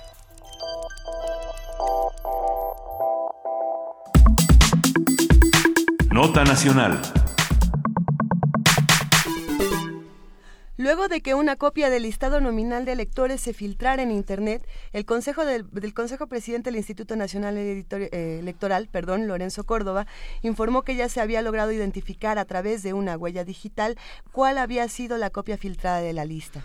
A pesar de lo anterior, Lorenzo Córdoba aseguró que la base de datos del INE no fue vulnerada y puntualizó que los datos electorales difundidos en Internet provenían de información entregada a los partidos políticos. Dijo que en cuanto se supo de este ilícito, el INE inició dos procesos, una denuncia ante la Fiscalía Especializada para la Atención de Delitos Electorales, la FEPADE, y un procedimiento interno del INE que puede conllevar a sanciones administrativas. Por lo pronto, es que así resuelve todo el INE, ¿no? Con multas y sí, perdón, perdón. Sí, por lo pronto la Comisión Comisión del Registro Federal de Electores del INE aprobó nuevos lineamientos o candados que obligan a los partidos políticos a revisar in situ el padrón electoral. Esto quiere decir aparentemente que ya no podrán llevárselo a sus casas, ni subirlo a internet, ni prenderlo en el Nintendo, ni andar jugando con los datos de todos nosotros. ¿Por qué diablos tiene mis datos personales estas personas? Asimismo, el listado nominal solo contendrá el nombre del ciudadano, sección y distrito, pero no tendrá el domicilio ni la clave del elector. He ahí la cuestión. Gracias, Cine. Tarde, pero bueno. Sí, tardísimo. poco tarde, ¿no? Bueno, un análisis de lo ocurrido, porque no es la segunda vez que esto sucede, pero bueno un análisis de lo ocurrido con el padrón electoral desde el punto de vista de la protección de datos y el derecho que tenemos todos a la protección de nuestros datos personales, lo brinda hoy la doctora Cintia Solís, socia del despacho Lex Informática Abogados y catedrática de la Secretaría de Marina y del IPN. Muy buenos días, Cintia, gracias por estar con nosotros. ¿Qué tal, Benito? ¿Cómo están? Muy buenos días. Hola, Juan Inés. Hola, y Luisa Iglesias está aquí con aquí nosotros. También también. Buenos días. A ver, Cintia, ¿qué pasó con el padrón electoral esta vez? Híjole, pues mira, a ver, como bien lo indicas, pues no es la primera vez que pasa, ¿no? Y entonces nosotros ya ya no sabemos si tenemos más fe este, en la Rosa de Guadalupe que en el INE o, en qué, ¿no? O en qué creer. Y nos despertamos un día eh, donde en el cual nos enteramos que pues que incluso había un video en YouTube donde se explicaba no solo eh, donde Chris Pickering no solamente explicaba que había encontrado este en una base de datos en la nube eh, encontrado todos nuestros los datos del padrón electoral mexicano no sino que además de todo ni siquiera estaba pues eh, encriptado ni nada por el estilo sino era en texto claro no y, y no solamente nos enteramos de eso sino que en su momento se lo hice saber a las autoridades y las autoridades no le dieron entrada hasta que desgraciadamente se hizo público no y bueno, pues este una una vez más sucede, ¿no? Como ya lo habían comentado hace algunos años, eh, ya se había filtrado el padrón electoral. En ese caso, en lo particular, sí hubo gente al interior del INE que lo filtró. ¿Qué fue lo que sucedió en esta ocasión? El INE está obligado a entregarle a los partidos políticos una copia del padrón electoral, ¿no? Sobre todo para que hagan estos famosos les digo que ya hoy en día ya nadie confía en nadie, entonces los partidos exigen esas copias del padrón electoral, pues para que no exista esas personas ficticias, ¿no? Ya saben que de repente votan personas que ya están muertas, etcétera. Y bueno, pues básicamente lo que sucedió fue que al interior del partido Movimiento Ciudadano, desgraciadamente hubo un error de lo que le llamamos capa 8, ¿no? Es decir, la gente eh, no sé si fue una decisión corporativa, no sé si fue una decisión de negocio, no sé si, fue una decisión unilateral de la gente que maneja los sistemas. Eh, decidió, bueno, pues subir a la nube la información, lo cual no es no está mal ni tampoco es riesgoso. El problema fue que no le pusieron ningún tipo de contraseña ni cifrado de seguridad. O sea, es como si fue como si yo eh, subo este a Dropbox a Dropbox cualquier cosa. Exactamente, pero no solamente a, Dropbox, sino eh, digamos que lo subes a Dropbox en una liga que está accesible a todo mundo, ¿no? Porque normalmente, por ejemplo, cuando nosotros subimos cosas a Dropbox o a cualquier otra nube pública, podemos gestionar a quién le damos acceso, ¿no? Incluso lo mismo pasa con Google Drive, ¿no? Yo decido a quién voy a darle acceso a eso que está en la nube, ¿no? Y puedo retirar los accesos, puede puedo decir, ok, ya no quiero que esa persona tenga acceso más. El problema aquí es que, al parecer, bueno, pues no solamente estaba eh, en la nube, sino que además tampoco estaba, les decía, no había una contraseña, no había ningún password que requirieras para entrar a esa información y eh, tampoco estaba cifrada, ¿no? Imagínense que tú tienes información y la pones en tu azotea, de alguna manera pues tienes un cierto control, está en la azotea de tu casa, ¿no? Pero si la pones así en texto claro, de tal manera que cualquier helicóptero o cualquier vecino chismoso pudiera verla, pues ahí es donde viene el problema, ¿no? Cintia, pero si sería... la azotea de tu casa con un techo, no habría problema. Más o menos ese es el ejemplo. en la vida real, por decirlo así. No, no sería muy inocente pensar que este error es nada más un, vaya, o sea, como, ay, se me olvidó ponerle la clave cuando este tipo de cosas eh, ya hasta nosotros podemos saber o determinar cómo se le pone una clave a un archivo. Pues yo creo que es, es una cuestión de mucha negligencia, pero desgraciadamente es algo que se ve muy, eh, es, es común, es común porque eh, pues mucha gente piensa que, que bueno, que hay, pues quién va a estar, quién va a estar buscando, ¿no? El padrón o quién, va a estar realizando. O sea, para que esto pudiera ser posible, en algún momento alguien indexó esa información o no tuvo el cuidado de, de, de, hacer que no se indexara, ¿no? Entonces, el, el problema aquí, eh, yo no, o sea, sí creo que pudo haber habido negligencia, probablemente hubo dolo, ¿no? No sabemos si hubo toda la intencionalidad del mundo de la persona encargada de subir esto a la nube. Este, les decía, al final eh, las soluciones de almacenamiento en la nube no son ilícitas per se, no son inseguras per se, pero hay que saberlas manejar, ¿no? Probablemente eh, pudo suceder que esta persona, por eso se tiene que investigar qué fue lo que pasó, que esta persona sí tenía la intención de, de difundirla, ¿no?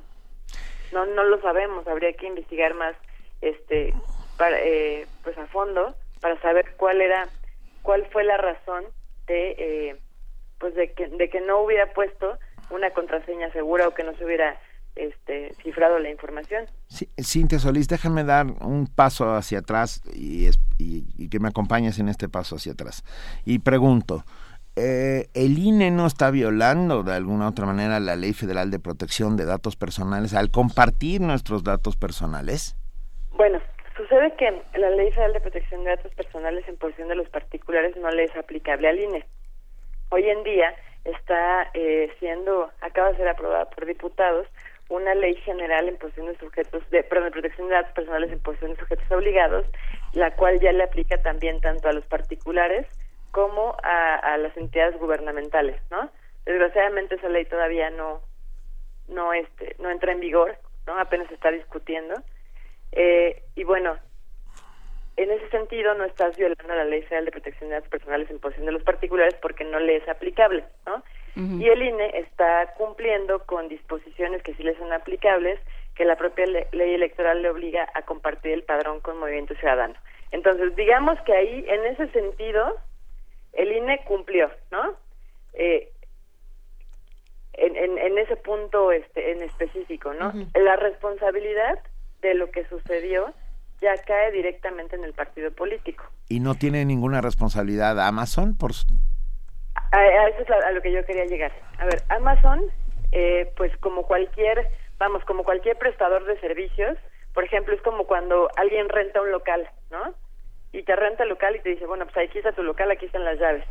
Si tú no cierras correctamente tu local, pues sería un poco injusto, ¿no? Responsabilizar al dueño del local porque tú, porque se te olvidó cerrarlo y entonces el día, eh, de la noche a la mañana te vaciaron tu local, ¿no? Más o menos es lo que funcionaría. Sin embargo, sí podríamos tratar de investigar, fíjense, una, una ruta que, que estuve analizando justamente para que como particulares podamos actuar en contra de quien resulte responsable, podría ser la siguiente. Por ahí mencionaba Movimiento Ciudadano que había una, una empresa particular que es la que le había asesorado en materia de seguridad, ¿no? Entonces, nosotros podríamos, como titulares de la información, solicitarle a Amazon que nos diera información de por lo menos saber quién es la persona, o sea, a nombre de quién específicamente estaba contratada esa nube, ¿no? Entonces, supongamos que esa empresa ni siquiera, eh, o, el, el titular de ese espacio en la nube ni siquiera fuera Movimiento Ciudadano, sino una empresa particular que le brindaba asesoría de seguridad.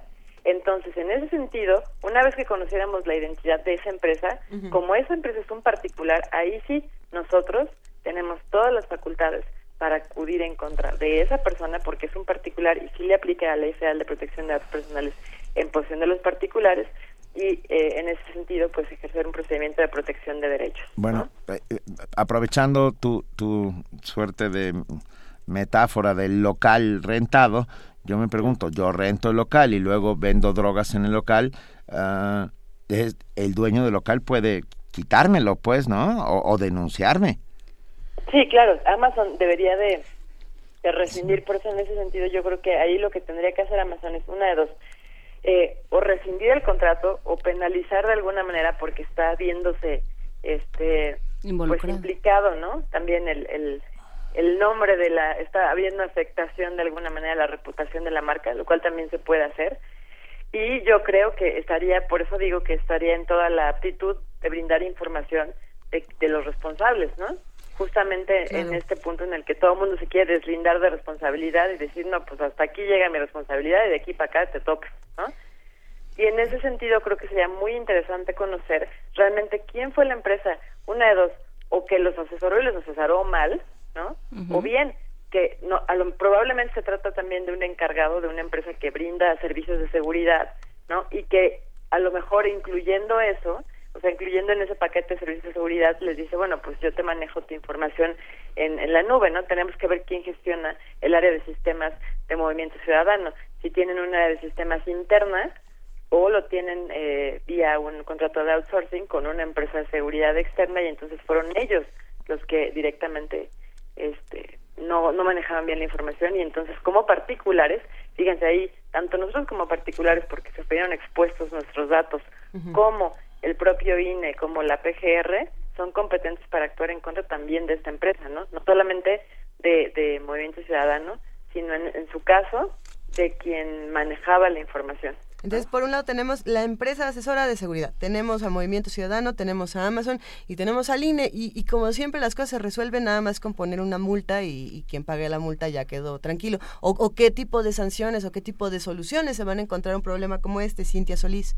Pues hay un artículo en la Ley General en materia de delitos electorales que le puede ser aplicable, que es el artículo 13, y entonces ahí nos habla no solamente de una multa, sino eventualmente podrían hacerse acreedores a, a, unos años de cárcel. Claro, este, ahí el, problema sería pues encontrar justamente el dolo, este, ver cuál fue el manejo, el, el uso ilícito o el uso ilegal que se le dio, ¿no?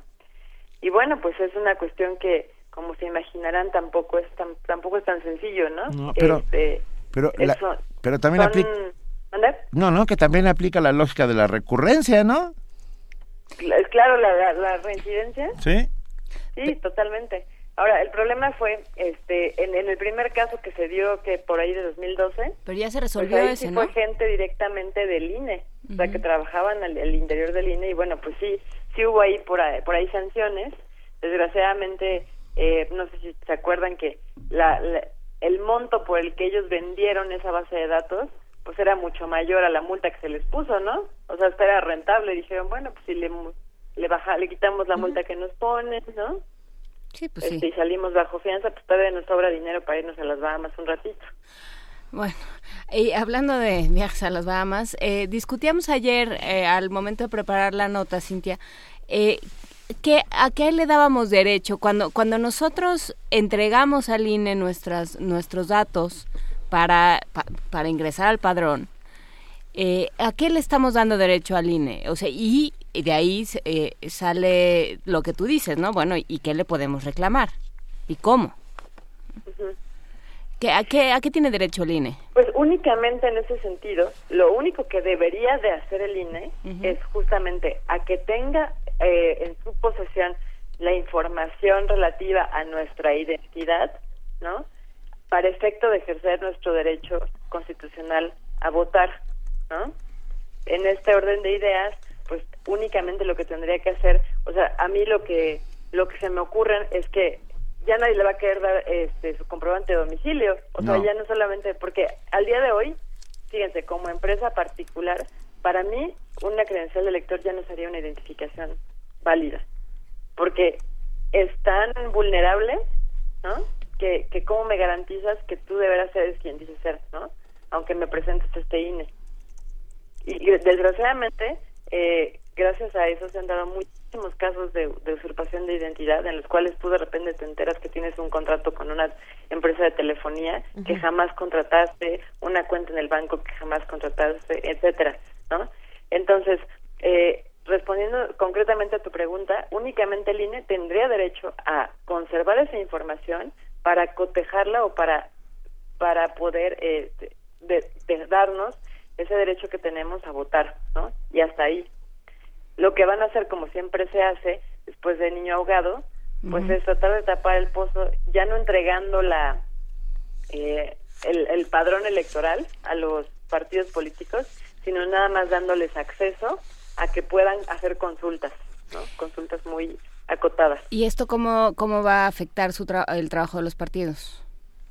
Pues de alguna manera, eh, en lugar de tenerla en su posesión, van a tener que, me imagino que el INE tendrá que habilitar Un algún, módulo. este, algún, ajá, algún, eh, de, to- de- de Un nuevo, de nueva cuenta lo va a tener que poner accesible vía internet, les va a dar un clave y una contraseña de tal manera que puedan acceder para consultas, pero no para posesión, es decir, no van a poder descargarlo en su computadora, no lo van a poder copiar, no lo van a poder extraer, sino únicamente consultar, ¿no? Bueno. Sí, de Como alguna tenemos manera la corrupción nos sigue costando. ¿no? Nos va a costar en multas, nos va a costar en el burócrata que tenga que hacer eh, todo este sistema. ¿no? El que cuida a Dante, no, bueno. Ajá. Este- Definitivamente, este, la casa, la, la casa que somos los ciudadanos siempre pierde, ¿no? La casa Siempre, siempre, siempre pierde. Cintia Solís, eh, sos- doctora Cintia Solís, socia del despacho Lex Informática Abogados, catedrática de la Secretaría de Marina y del Instituto Politécnico Nacional. Como siempre, te agradecemos enormemente haber estado con nosotros y seguiremos muy de cerca este tema, porque en cuanto aplique la nueva ley, queremos saber cómo funciona y, y te lo pediremos de favor.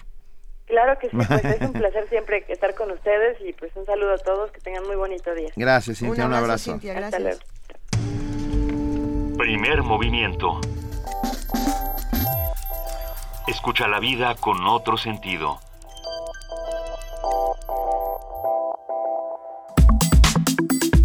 Nota Internacional. Naciones Unidas consideró imperdonable el reciente ataque a un hospital en el sector controlado por los rebeldes en Alepo, al norte de Siria, donde la muerte de 53 civiles convirtió la jornada del jueves pasado en la más mortífera de la última semana.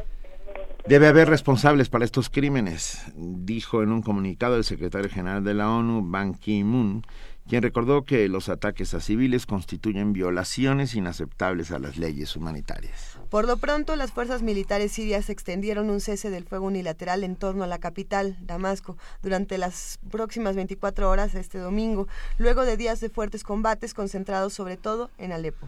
Esta, la ciudad más grande del país y un campo de batalla clave en la guerra civil, no fue incluida en el cese al fuego, pero registró menos enfrentamientos. Atacar hospitales en Siria tiene un motivo. Si se mata a un médico, se mata al menos a 200 personas más, porque al mismo tiempo se quita la posibilidad de asistencia médica. Conversaremos sobre los más recientes acontecimientos en el conflicto sirio, sus actores y posibles repercusiones con Andrea Campos, internacionalista, profesora de la Facultad de Ciencias Políticas y Sociales de la UNAM, especialista en Unión Europea y Seguridad Internacional. Andrea Campos, muchas gracias por estar con nosotros. ¿Qué tal? Buenos días, Benito. ¿Qué tal, eh, Luis Iglesias y Juan Inés de esa? Es un gusto poder estar eh, este día con ustedes. Y bueno, buenos días a todos eh, los radioescuchas de primer movimiento. Muchas gracias. Muchas gracias, Andrea. ¿En, en qué va eh, lo sucedido en Siria desde el ataque al hospital, la muerte del último pediatra que se encontraba por ahí, las conversaciones eh, sobre cese al fuego? Cuéntanos, por favor. Bueno, realmente el conflicto sirio no es un conflicto que sea fácil de desentrañar. No. Digo, la verdad es que las cifras de Naciones Unidas nos reflejan que eh, ha sido un conflicto, ah, digo, no solamente eh, de años recientes, sino estamos hablando de un conflicto de más de cinco años. Estamos hablando de más de 250 mil personas que han muerto, más de 4.6 millones de refugiados. Y eh, es un conflicto en el que tenemos muchos actores de por medio. Por un lado están las, las tropas de Bashar al-Assad, que están luchando actualmente aproximadamente con más de mil grupos rebeldes uh -huh. y que bueno estamos hablando que se calculan más de cien mil combatientes y dentro de estos grupos rebeldes algunos han sido de eh, grupos de corte islamista y grupos eh, con vínculos que, con grupos como Al Qaeda o sea es un conflicto bastante bastante complejo. Uh -huh. a, a, eh, y obviamente bueno estos ataques complejizan aún más la situación en Siria. Eh, estamos uh, actualmente en un proceso, o sea, más bien en Siria se está eh, tratando de vivir un proceso para lograr eh, un cese al fuego nuevamente. El 27 de febrero de, ya se había negociado entre Estados Unidos y Rusia este cese al fuego, fue un cese al fuego muy precario. Eh, que finalizó justamente el, el 22 de abril. Del 22 de abril a la fecha estamos hablando aproximadamente de 250 civiles muertos y bueno muchos de ellos han sido niños y estos ataques justamente a los hospitales eh, son justamente una señal de esta falta eh, de interés por las partes de poder em, finalizar de alguna manera el conflicto.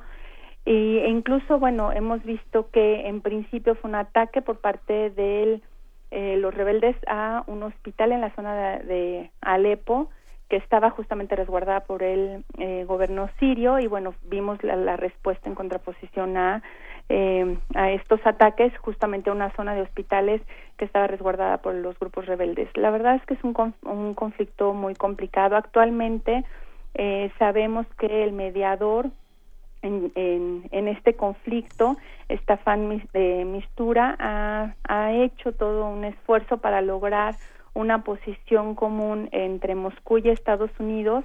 Eh, eh, ha buscado entrevistarse con el, ministro del Exterior ruso, Sergei Lavrov, o bueno, más bien se ha entrevistado con el ministro del Exterior eh, para lograr justamente este alto al fuego. Pero sí ha sido muy complejo por la situación interna dentro pues del mismo país. Sí, eh, desde luego están están todos ahí. Está también eh, Kerry por parte de los de los estadounidenses. y, y, sin embargo, cómo cómo podemos hablaba de las tropas de Bashar al-Assad. Cómo cómo se justifica? ¿En qué lógica? ¿En qué paradigma es lógico que eh, un gobierno ataque a su población civil? Bueno, yo creo que aquí están, ya no solamente estamos hablando de un conflicto entre gobierno y rebeldes, sabemos que hay muchos actores inmersos en este conflicto y que hay muchos intereses de por medio. Eh, por un lado, el gobierno sirio, bueno, apoyado por Rusia, Irán y, bueno, como comentaba anteriormente, eh, hay intereses como eh, la, la base naval de la ciudad siria de Tartus, y eh, intereses, por otro lado, eh, eh, el apoyo que están recibiendo los rebeldes de Turquía, eh, por parte de Arabia Saudita, Qatar, Estados Unidos, muchos aliados como Francia. O sea, ya no solamente es un conflicto eh, gobierno, eh, población, sino ya es un conflicto que va mucho más allá.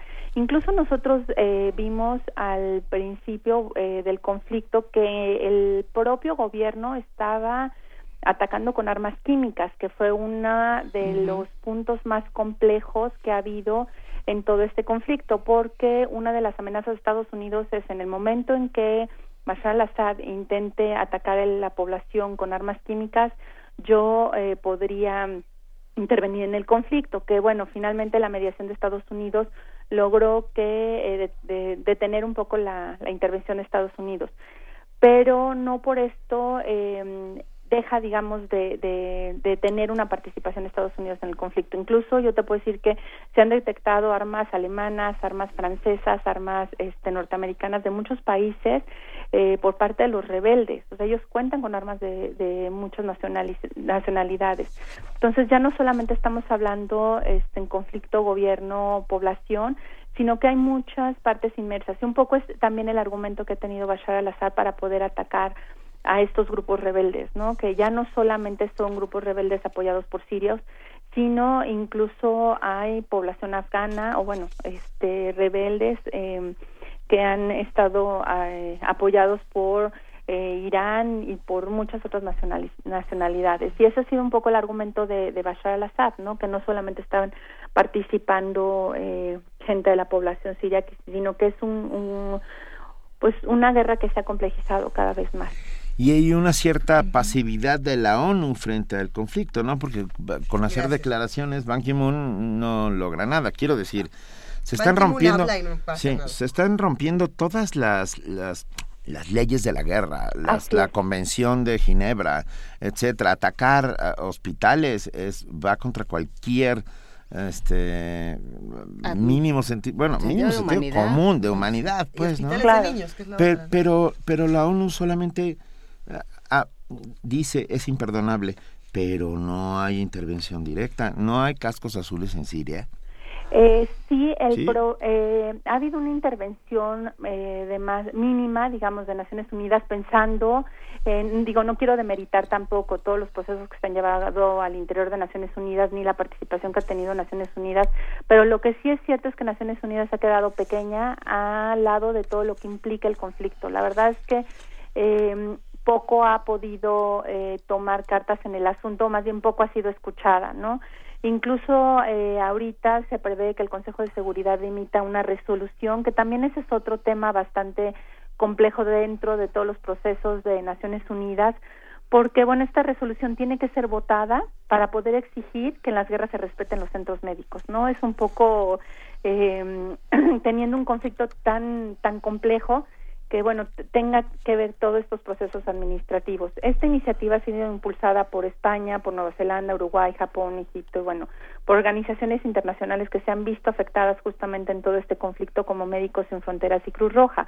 Pero hoy por hoy es un trámite administrativo, ¿no? O sea, pensando que es algo que tendría que ser urgente y que Naciones Unidas tendría que mostrar una posición mucho más enérgica en todo lo que está pasando, creo que sí podríamos hablar de una posición un tanto tibia eh, ante un conflicto tan tan grande y tan este pues con una dimensión eh, tan importante para, para, para la población. Incluso, bueno, nosotros hace unas semanas vimos el, el problema tan grande que están ya siendo todos los refugiados para la Unión Europea y las resoluciones tan tajantes que ha tomado la Unión Europea en este tema. O sea, no es, no es un tema eh, menor, yo creo que sí Naciones Unidas tendría que tomar eh, o ser mucho más más estricta, digamos, en, en, en poder lograr un cese al fuego y tener resoluciones más más drásticas, ¿no? En, en el conflicto. Ya lo mencionábamos en esta conversación, Andrea, eh, el papel de Estados Unidos y Rusia, pensando en que Obama ya está, digamos, de salida eh, y, y, Vladimir Putin se queda en este asunto, ¿qué es lo que podemos esperar en relación con estos dos actores tan importantes y el conflicto en Siria? Bueno, yo creo que también aquí un poco la posición de Barack Obama ha ayudado en el conflicto porque se ha mantenido al margen en la participación armada directa. Eh, lo que ha habido, eh, digo, ha sido benéfico porque eh, varios países han eh, amenazado que en el momento en que pudiera entrar Estados Unidos en este conflicto, podrían también ser parte de él y tener ya un conflicto armado, digamos, de manera directa. Por un lado, por ejemplo, tenemos el caso de Turquía, que apoya al gobierno de Bashar al-Assad y a los separatistas turcos, pero por otro lado tenemos Arabia Saudita que apoya a los rebeldes sunitas. Así podríamos hablar de pensar que si pudiera intervenir Estados Unidos de manera directa en el conflicto podría generarse un conflicto mayor y de proporciones eh, inimaginables. Entonces, eh, por un lado ha sido un poco benéfica la posición que ha tenido Barack Obama, por lo que eh, pues sí podríamos pensar que el, cambio podría generar un conflicto mayor en la región. Entonces sí. habría que tomarlo con mucha cautela este tipo de, temas, digamos. Claro que sí. Andrea Campos, por otro lado, sigue eh, ahondándose el problema de los refugiados. O sea, todos los días el tema avanza y avanza, ¿no? Claro no no no no se ve no se ve para cuándo no se ve una luz al final del túnel en el caso sirio ¿eh? Claro, ha sido un tema muy complejo. Digo, lo que más ha sorprendido es un poco la posición de eh, la Unión Europea, que hoy por hoy, bueno, Unión, la Unión Europea, los países miembros de la Unión Europea han, han sido también o han sufrido guerras muy complejas y ellos también se han fortalecido a través de la eh, de los migrantes. Y bueno ellos mismos han, han ante las guerras que han sufrido en, estos países han sido países que han tenido que salir de sus propios territorios saben lo que es han vivido la migración en, en carne propia. Sin embargo las posiciones que han tenido ante este conflicto y el tema migratorio han sido muy duras y muy fuertes y muy criticadas eh, los campos de refugiados tenemos muy claro que bueno no se dan abasto con todo con toda esta problemática.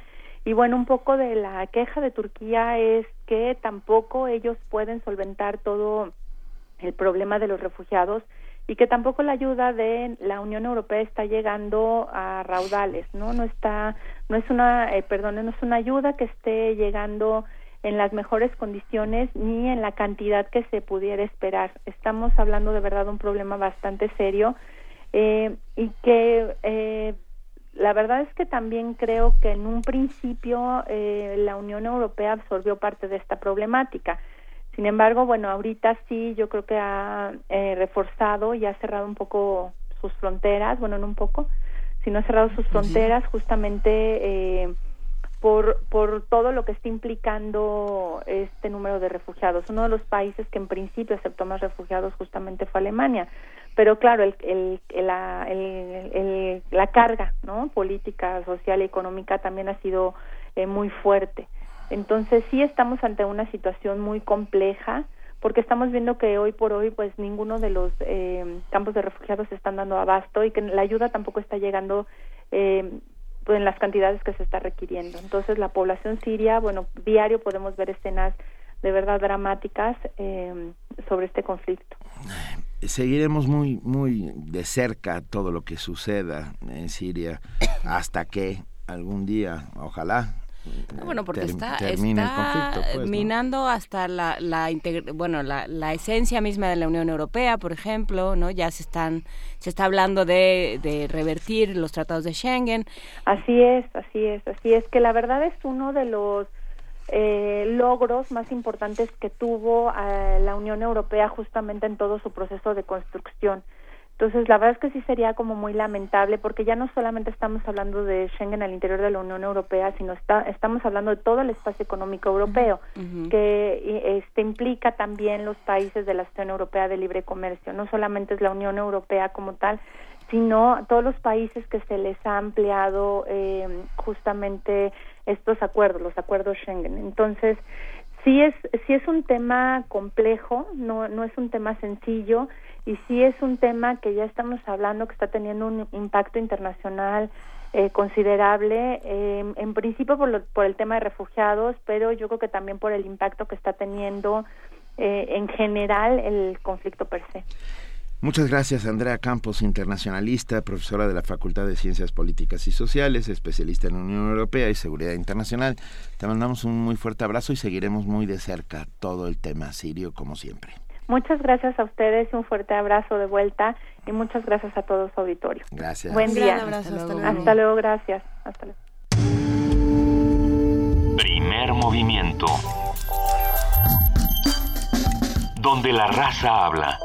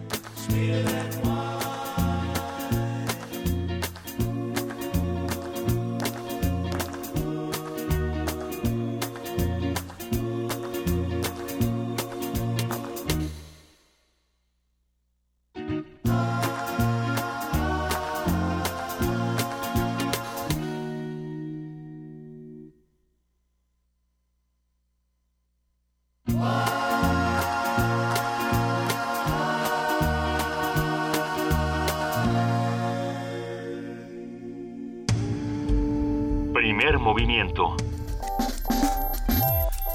La vida en otro sentido. 8 de la mañana, 55 minutos. Dicen que los besos son más eh, suaves, más dulces. que el vino. Lo son. Por lo menos eso dice Jimmy Rogers con esta canción que nos recomendó nuestro queridísimo Pacho Paredes, director del Museo del Pero yo creo que esta versión es de Jackson Brown y Bonnie Raitt. ¿Será? Se me hace, pero no lo sé. Estaría bueno que Pacho nos contara. ¿Por qué no le escriben a Pacho? Pacho nos ha pasado su cuenta de Twitter, arroba Pacho Paredes, nuestro director del Museo Universitario del Chopo, a quien le mandamos un gran abrazo y le agradecemos siempre por estas recomendaciones musicales. Y vámonos a una nota. Si Así es. El doctor Enrique Graue, rector de la Universidad Nacional Autónoma de México, participó en la inauguración de la conferencia México Global, Intereses y Principios de Política Exterior en la Secretaría de Relaciones Exteriores. El rector de la UNAM dijo que la educación, la investigación y la difusión de la cultura son y deben ser bienes universales. La nota con nuestra compañera Virginia Sánchez.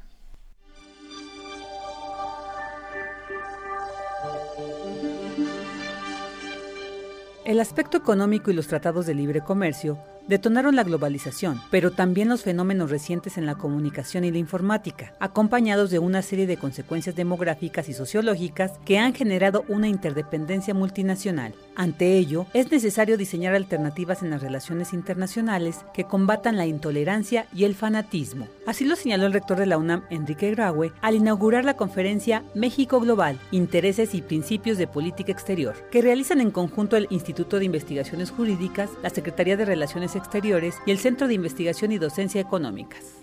La globalidad es un fenómeno irreversible. Por eso no dejan de extrañar las declaraciones mezquinas y electoreras que en alguna vecindad de esta aldea global proponen construir barreras y muros, economías locales y castillos de pureza racial. Esos aldeanos, estoy cierto, están condenados al fracaso. Al mundo entero le urge encontrar alternativas viables para que las relaciones internacionales combatan la sinrazón, el fanatismo y la intolerancia. Porque te preguntas por el color de mis ojos, porque me preguntas por el tono de mi piel. No soy blanco ni negro, no soy rojo ni amarillo. Corren por mis venas sangre de color mestizo. El rector ponderó la participación de la Universidad Nacional en la discusión de estos temas pues aseguró, la educación, la investigación y la difusión de la cultura deben ser globales y universales.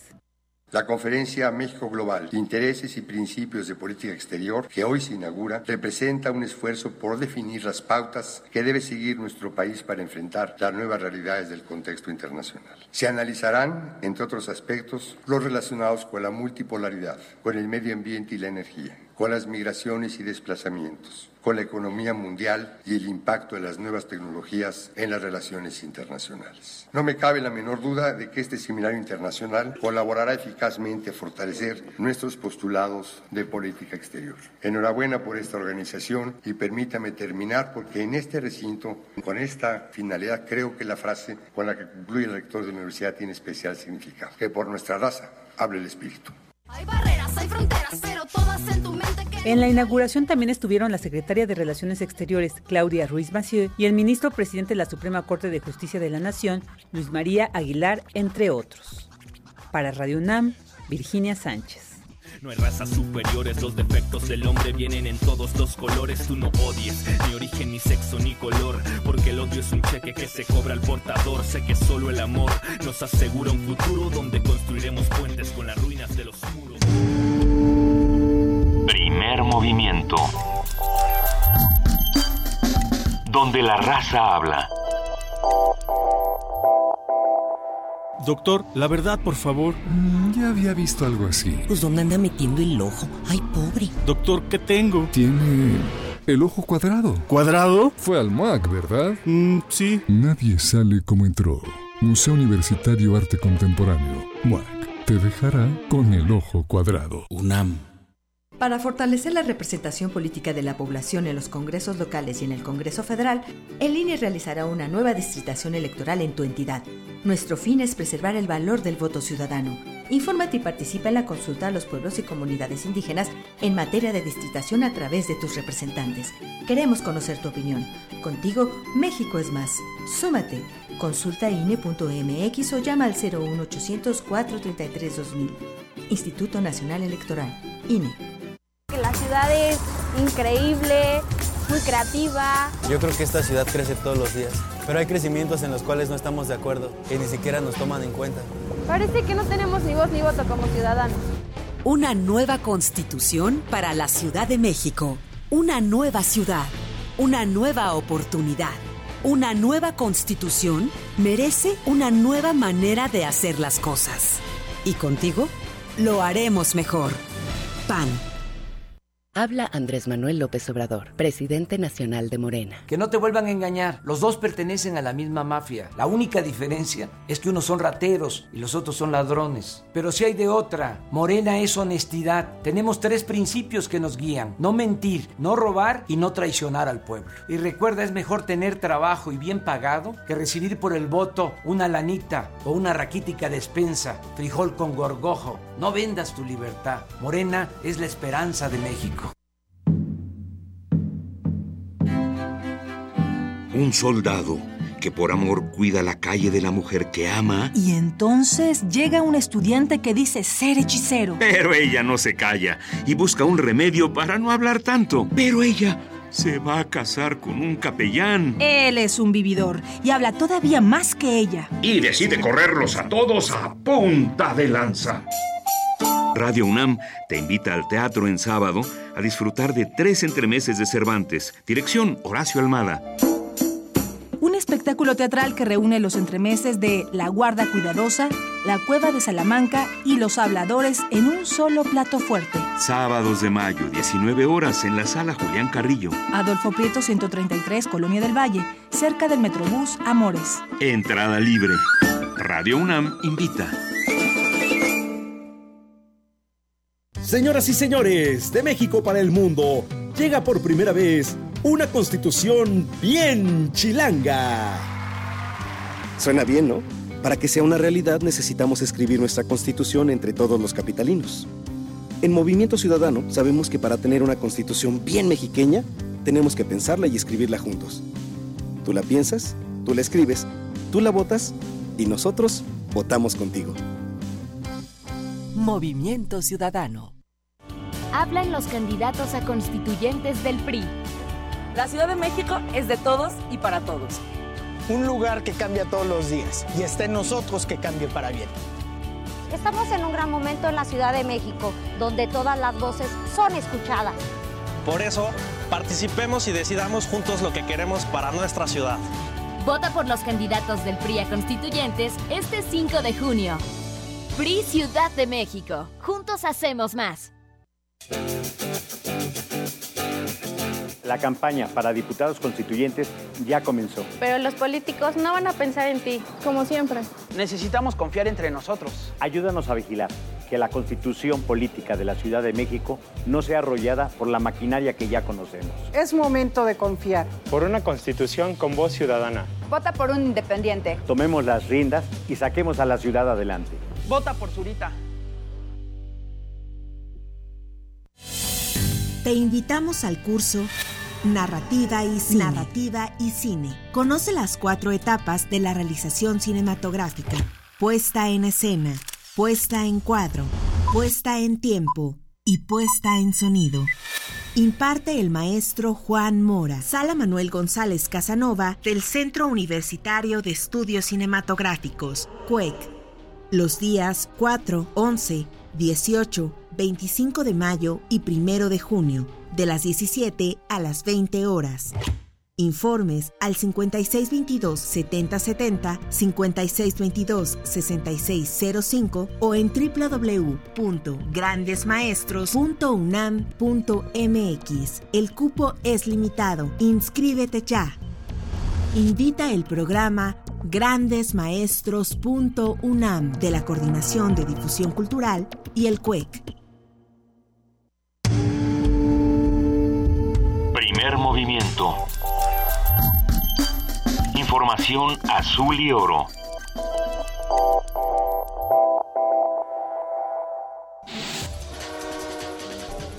Corte informativo La UNAM es una de las 10 instituciones de formación superior que conformarán el espacio latinoamericano y caribeño de educación superior Enlaces, que reconocerá automáticamente los títulos y créditos académicos de carreras en siete áreas, enfermería, administración, ingeniería civil, química, física, matemáticas y filosofía. En el proyecto participarán universidades de México, Cuba, Brasil, Argentina y Perú.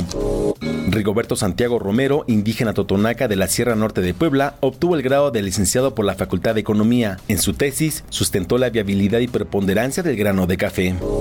La Comisión Ambiental de la Megalópolis activó la fase 1 de contingencia ambiental. Este martes dejan de circular los vehículos con engomado color rosa o terminación de placas 7 y 8, así como los vehículos con engomado verde o terminación de placas 1 y 2, sin importar el tipo de holograma. Miguel Ángel Mancera, jefe de gobierno de la Ciudad de México, reconoció que aún no están listas las medidas de la nueva norma que la Comisión Ambiental de la Megalópolis comprometió para este mes. Dijo que trabajan en varios proyectos para mejorar la calidad del medio ambiente. La Comisión Federal de Electricidad informó que en este mes se reducirán nuevamente las tarifas eléctricas. Para el sector industrial bajarán hasta un 19%. La Organización Mundial del Turismo informó que México fue el noveno país más visitado del mundo en 2015. Registró un incremento anual de 9.5% en el arribo de 32.1 millones de turistas internacionales. El presidente Enrique Peña Nieto nombró a Carlos Pérez Verdía Canales como coordinador de asesores. El nuevo colaborador del mandatario se desempeñó como subsecretario para América del Norte y coordinador general de asesores de la Secretaría de Relaciones Exteriores. El magnate Donald Trump buscará hoy un triunfo definitivo en las elecciones primarias de Indiana, el cual lo colocaría virtualmente como el candidato republicano a la presidencia de Estados Unidos. Ante la peor crisis fiscal y humanitaria que enfrenta Puerto Rico, el gobernador Alejandro García Padilla anunció una moratoria en el pago de 422 millones de dólares en títulos de deuda. Por su parte, el secretario de prensa de la Casa Blanca, Josh Ernest, informó que se debe analizar el tipo de ayuda que la administración de Barack Obama brindará a la isla. Lo que el gobierno está buscando es empoderar al gobierno puertorriqueño con el tipo de autoridad reestructuradora que todas las ciudades del país tienen. El gobierno considera que esta debe ser condicionada a que el gobierno puertorriqueño haga reformas financieras y debe haber un mecanismo de responsabilidad. Casi dos millones de personas resultaron afectadas por el sismo que sacudió el pasado 16 de abril a Ecuador, informó Stefan de Harrick, portavoz del secretario general de la ONU. Señaló que 350 mil damnificados requieren ayuda humanitaria urgente. Más de 65 mil personas han recibido kits de comida para tres días en las provincias de Manabí y Esmeralda. El Programa Mundial de Alimentos prevé además mandar transferencias de dinero y llevará a cabo una evaluación de la seguridad alimentaria en coordinación con el gobierno y los socios humanitarios. Con motivo del Día Mundial de la Libertad de Prensa, Ban Ki-moon, secretario general de Naciones Unidas, instó a los gobiernos, políticos, empresas y ciudadanos a impulsar y proteger la libertad e independencia de los medios de comunicación. Aseguró que las limitaciones a la libertad de expresión son una traba para el progreso de la democracia. El senador brasileño Paulo Paim informó que la presidenta Dilma Rousseff estudia la posibilidad renunciar al cargo ante el avance del impeachment. Si esto sucede, el Congreso convocaría elecciones presidenciales el 2 de octubre próximo. El Observatorio Austral Europeo descubrió tres planetas de tamaños y temperaturas similares a la Tierra. Los cuerpos celestes orbitan alrededor de una estrella enana ultrafría a 40 años luz de nuestro planeta. Hasta aquí la información, lo esperamos en nuestro corte vespertino.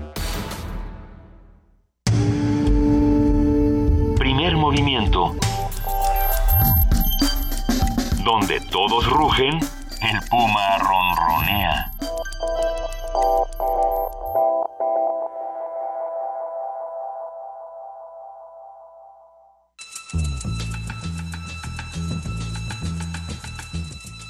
Es hora de poesía necesaria.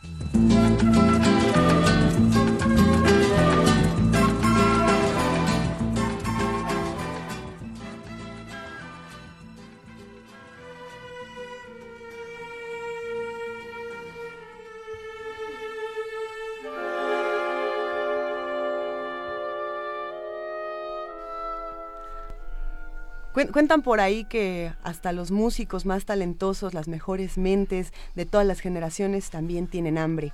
Eh, por eso, esta mañana vamos a compartir este manifiesto que hace Richard Wagner sobre un momento en el que él precisamente moría de hambre, eh, pero la música no se detenía y esperemos que lo disfruten con nosotros.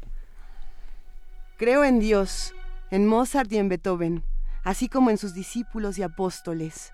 Creo en la verdad del arte uno e indivisible. Creo que este arte proviene de Dios y vive en los corazones de todos los hombres esclarecidos. Creo que quien saboreó tan solo una vez los goces sublimes de este arte elevado tiene que serle devoto para siempre y no puede negarlo jamás. Creo que todos llegan a ser dichosos por medio de este arte y que en consecuencia a cada uno le está permitido morir de hambre por él.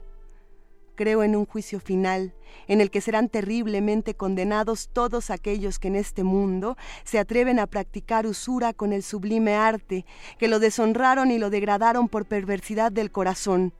Creo que todos estos serán condenados a oír su propia música por toda la eternidad. Amén.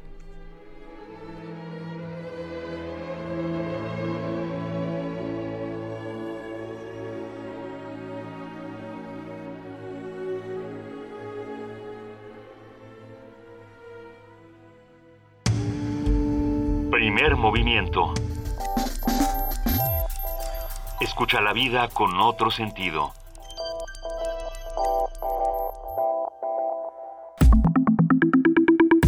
La mesa del día.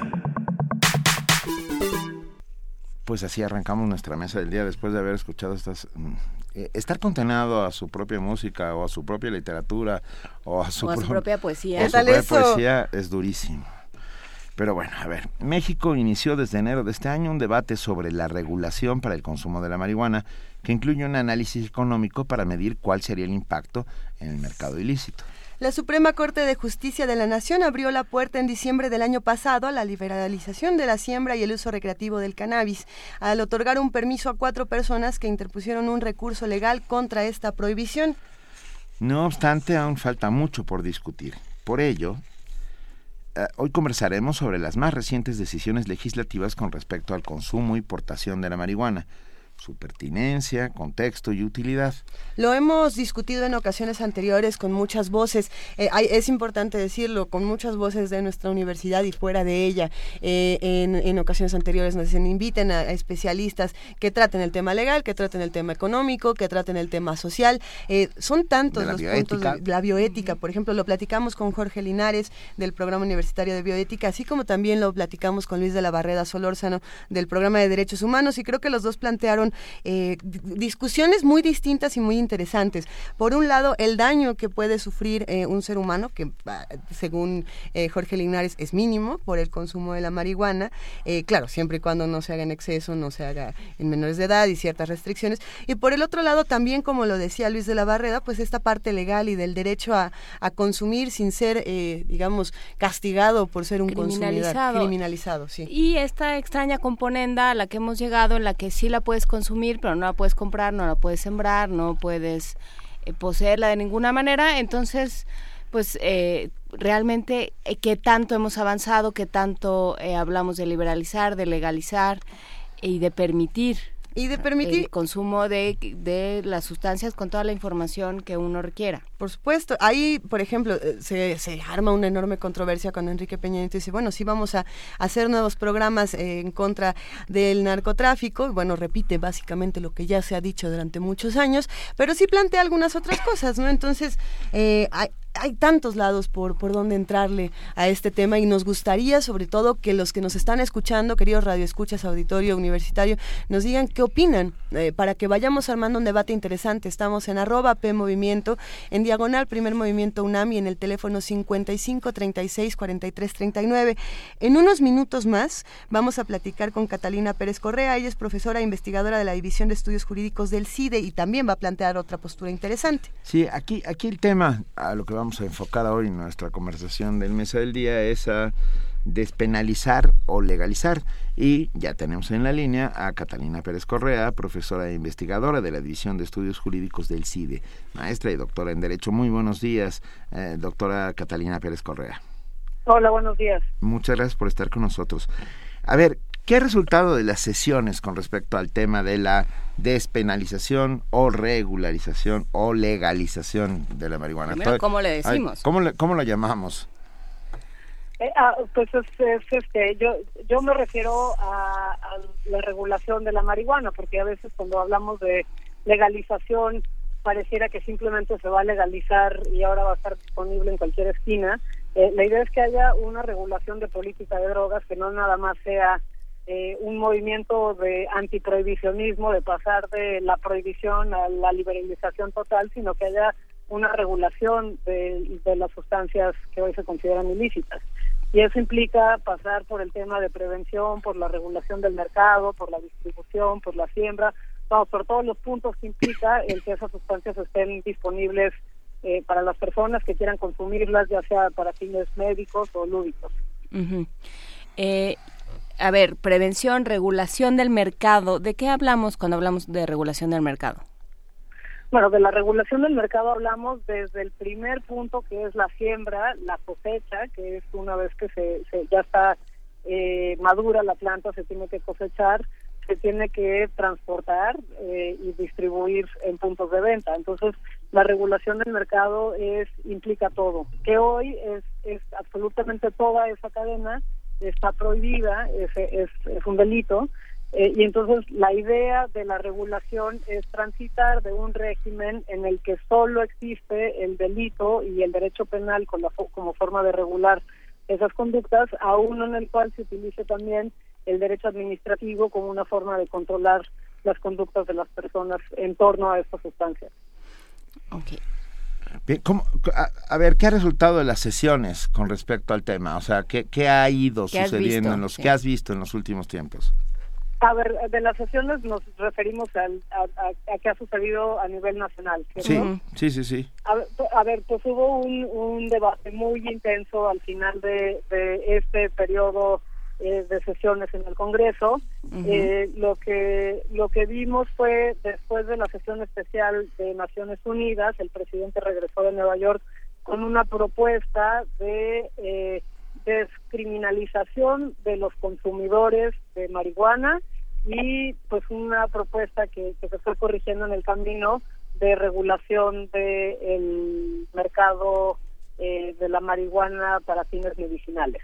eh, en ese inter, durante todo el periodo, vimos, yo la última vez que conté había por lo menos 11 propuestas legislativas para regular el tema de la marihuana, desde aquellos que proponían marihuana médica importada que no tuviera nada o muy poquito de THC, que es el componente eh, psicoactivo de la marihuana, hasta la propuesta eh, del senador Gil, que era muy comprensiva y en el cual pasaba por la prevención, eh, y por el tema de regular desde el punto A hasta el punto eh, final del mercado de la marihuana. Entonces, lo que tenemos es una enorme diversidad de propuestas.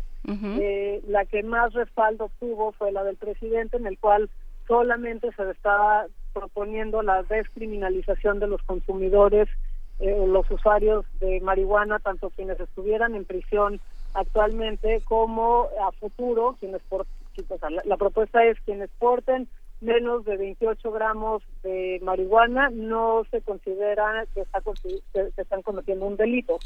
eh, y esa fue la que más respaldo tuvo y al final lo que vimos es una facción del PAN. Eh, dijeron que no, este, el, el, el senador eh, eh, López Brito, que es presidente de la Comisión de Salud, ni siquiera quiso convocar a la Comisión de Salud para que dictaminara la propuesta porque sabía que en el Pleno eh, se iba a ganar y entonces pues está ahorita parado todo y eh, se convocó a un periodo extraordinario para ver si se puede eh, pues, finalmente pasar tanto esta propuesta como la propuesta de, ley de anticorrupción. A ver, y eh, a, a, esta propuesta del presidente es a la que le, le, hacían las salvedades de que no nunca dice cómo se puede uno hacer, de, o sea, no hay manera de hacerse la marihuana de manera lícita. Sí, claro, o sea, tiene muchas limitaciones esa propuesta. Uh -huh. La que tú estás mencionando es una de las principales, porque si bien se está descriminalizando a los consumidores, que hoy en el régimen actual están criminalizados y de hecho para eso funciona principalmente todo el régimen que tenemos hoy para criminalizar a usuarios, uh -huh. eh, no está diciendo pues de dónde va a venir esa marihuana que los usuarios van a consumir, eh, ni qué calidad va a tener, ni para quién está disponible, y entonces pues lo que podemos prever es que si no viene acompañado de eh, pues una propuesta que regule la distribución, pues va a seguir en manos de, del mercado ilegal Este, y, y además una parte preocupante es que sí tendría que venir acompañado por una propuesta de prevención. Eh, lo que nosotros vemos hoy cuando revisamos los recursos que se destinan al tema del consumo de sustancias ilícitas, el 95%, 96% de los recursos se van a la parte de las instituciones penales, a policías, ministerios públicos, ejército, tanques, etcétera, cárceles, y solamente el 4% se va a prevención y tratamiento. Y eso es bien preocupante, porque si eso de lo que se trata es un tema de de la demanda, pues se ha demostrado que lo que mejor reduce la demanda es la prevención, la educación, información que se le pueda dar a los adultos o adolescentes, a los jóvenes eh, que pudieran llegar a consumir, pues avisarles de cuáles son los riesgos de que esto implica eh, y eso pues no lo vemos acompañado más que pues en una de las propuestas de, las que yo pude revisar. Eh, estamos en un y perdón por la expresión un batiburillo legal, ¿no? En el cual no se criminaliza el consumo, pero sí la, la venta y la posesión. Por lo tanto, finalmente se criminaliza el consumo, porque el consumo no puede, no, vamos, no sucede en el vacío. No, sucede en el vacío ni por arte de magia, pues, ¿no? Algo... hoy, hoy, hoy, y eso a mí sí me interesa mucho como decirlo y por eso es tan urgente que sí se reforme la política que tenemos actualmente. Hoy, si bien consumir no es un delito, poseer para consumir sí es. Entonces, algo que tengas alguien que te vaya a detener el cigarro para que puedas aspirar o que te, este, eh, no hay ninguna forma de consumir sin, sin cometer un delito. Entonces, lo, de hecho, es todavía más grave porque la posesión para consumo, lo que la ley ordena es la detención del consumidor y su puesta a disposición del Ministerio Público. Y luego la ley dice, bueno, el, el Ministerio Público eh, va a decretar el no ejercicio de la acción penal y liberar al consumidor que se ha detenido, pero ya se detuvo hasta 48 horas, porque eso es lo que establece la Constitución, pues con todos los riesgos que eso implica. O sea, no, una cosa que sí es importante también es reconocer cuáles son las instituciones que ponen en práctica las leyes de este país. Y hoy tenemos a las policías que tenemos y a los ministerios públicos que tenemos deteniendo a consumidores que pueden traer literalmente la punta de un cigarrito de marihuana Ministerio Público y los tienen ahí este glosándolos, extorsionándolos antes de soltarlos, eh, porque pues en realidad sí están cometiendo un delito. A ver, ¿y, ¿y qué hay detrás? O sea, porque, porque da la impresión de que con con, tan malos resultados, o sea, con resultados tan poco eh, solventes legalmente y casi lógicamente, la, la, impresión que da es que en realidad no es un problema que se quiera atacar, que todavía se le tiene muchísimo miedo a, estos temas. ¿Qué hay detrás? ¿Cómo lo ves tú como, como, como abogada, Catalina? A, ver, yo como abogada, y te lo voy a decir también eh, como socióloga, porque yo este, lo que hago es eh, principalmente sociología del del derecho yo creo que son distintas cosas. Tiene una carga moral que, que, está ahí y eso lo vemos y se vio muy claro ahorita al final del periodo de sesiones eh, en el cual el grupo más conservador dijo no no podemos pasar de despenalización de los consumidores, tenemos que seguir criminalizando a los consumidores. Eh, digo, sin decirlo, pero pues eso es lo que está sucediendo al final del día. Entonces hay una carga moral de esto es malo en sí mismo y entonces tiene que castigar porque es malo en sí mismo. Esa es una parte. La otra es, en el discurso público se asocia el consumo de sustancias ilícitas, especialmente la marihuana, con la comisión de delitos. Y entonces, pues eran unos marihuanos los que robaron, ¿no? Eh, eh, eso lo oímos en todas partes. Había unos marihuanos ahí en la esquina que estaban molestando. eh, y el término marihuano tiene una connotación despectiva y entonces también hay una cuestión de control social de a la gente que fuma marihuana es peligroso socialmente y entonces hay que recluirlos, alejarlos de la sociedad o desaparecerlos o ver qué hacen con ellos, pero no los queremos aquí entre todos. Y luego una tercera cosa que ha sucedido es la cantidad de recursos que se han invertido a las instituciones que están dedicadas a la persecución y procesamiento de estos delitos, pues ya tienen también un interés, un incentivo para proteger pues el costo de poder que se ha generado. Y eso lo vemos más claramente en las discusiones eh, de, los fueros internacionales. Tú ves a una organización como UNODC que básicamente trabaja para el control de sustancias ilícitas, entonces ahorita saben la avalancha de despenalización que está sucediendo en el mundo y eh, lo que están haciendo cabildeo por todo el mundo, literal, por todo el mundo, por toda la región de América Latina, en México, para tratamientos de, de adicciones, que es otra forma de decir vamos a criminalizar el consumo y a los consumidores eh, nada más que ahora pues los vamos a amenazar que si no toman tratamientos forzosos los vamos a meter eh, entonces creo que hay una combinación de estos factores que están ahí jugando parte y luego el último pues es la parte de nuestras instituciones de, derecho penal los policías los ministerios públicos que son profundamente ineficaces eh, y que y que pues esto es una forma muy fácil de consignar casos y de consignar a supuestos delincuentes, porque pues qué más fácil que encontrar un adolescente con una bacha de marihuana, consignarlo ante el Ministerio Público y ya tienes un caso resuelto, ¿no? Sin, lugar a dudas. Pero a ver, eh, nos, nos hablan, nos escriben, estamos haciendo comunidad, pero a tiene, Tiene que ver las, las, este, las dos llamadas que han entrado que hablan de los derechos humanos de los de los consumidores pasan por por incentivos eh, que, porque hay un problema de incentivos, ¿no?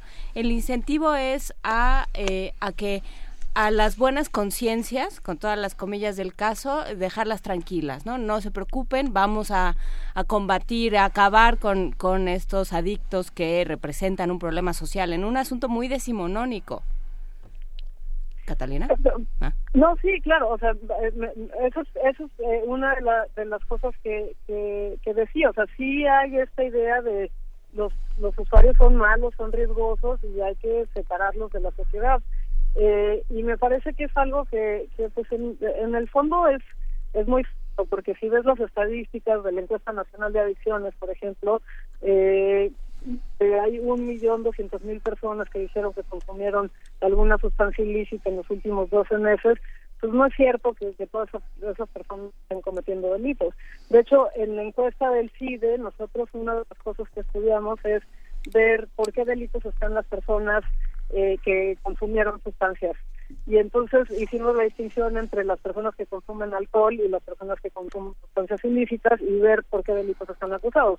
Y resulta que la gente que está acusada de violaciones, de robos, de violencia intrafamiliar, eh, consumieron principalmente alcohol, mientras que las personas que consumieron marihuana o cocaína están en la cárcel principalmente por delitos de, drogas, es decir, o sea, el mismo, el consumo es lo que los tiene en la cárcel y no que hayan cometido algún otro delito. Y eso me parece que es bien difícil porque en términos de la percepción pública del debate social, pues está muy arraigada la idea de que los consumidores son delincuentes. Entonces, pues sí, sí son delincuentes, pero porque están violando las leyes que hacen del consumo un delito, no porque estén cometiendo secuestros o extorsiones. Que no quiere decir que no haya consumos problemáticos de personas que sí consumen sustancias ilícitas y que, y que cometen estos delitos. Y en esos casos, pues sí deberían de ser sancionados, pero por esos delitos violentos o no violentos patrimoniales que están cometiendo, pero no por la posesión o por las, eh, la violación de estas leyes de drogas que además son una cosa muy curiosa cuando las estudias eh, como eh, normativamente porque no hay una víctima directa como lo hay en los otros delitos. Nos escribe muchos de nuestros amigos que hacen comunidad con nosotros, Catalina Pérez Correa, y uno de ellos, bueno, nos llamó por teléfono Joel López y dice, me gustaría que la maestra hablara un poco sobre la violación de los derechos humanos de los consumidores. ¿Qué podemos decir al respecto?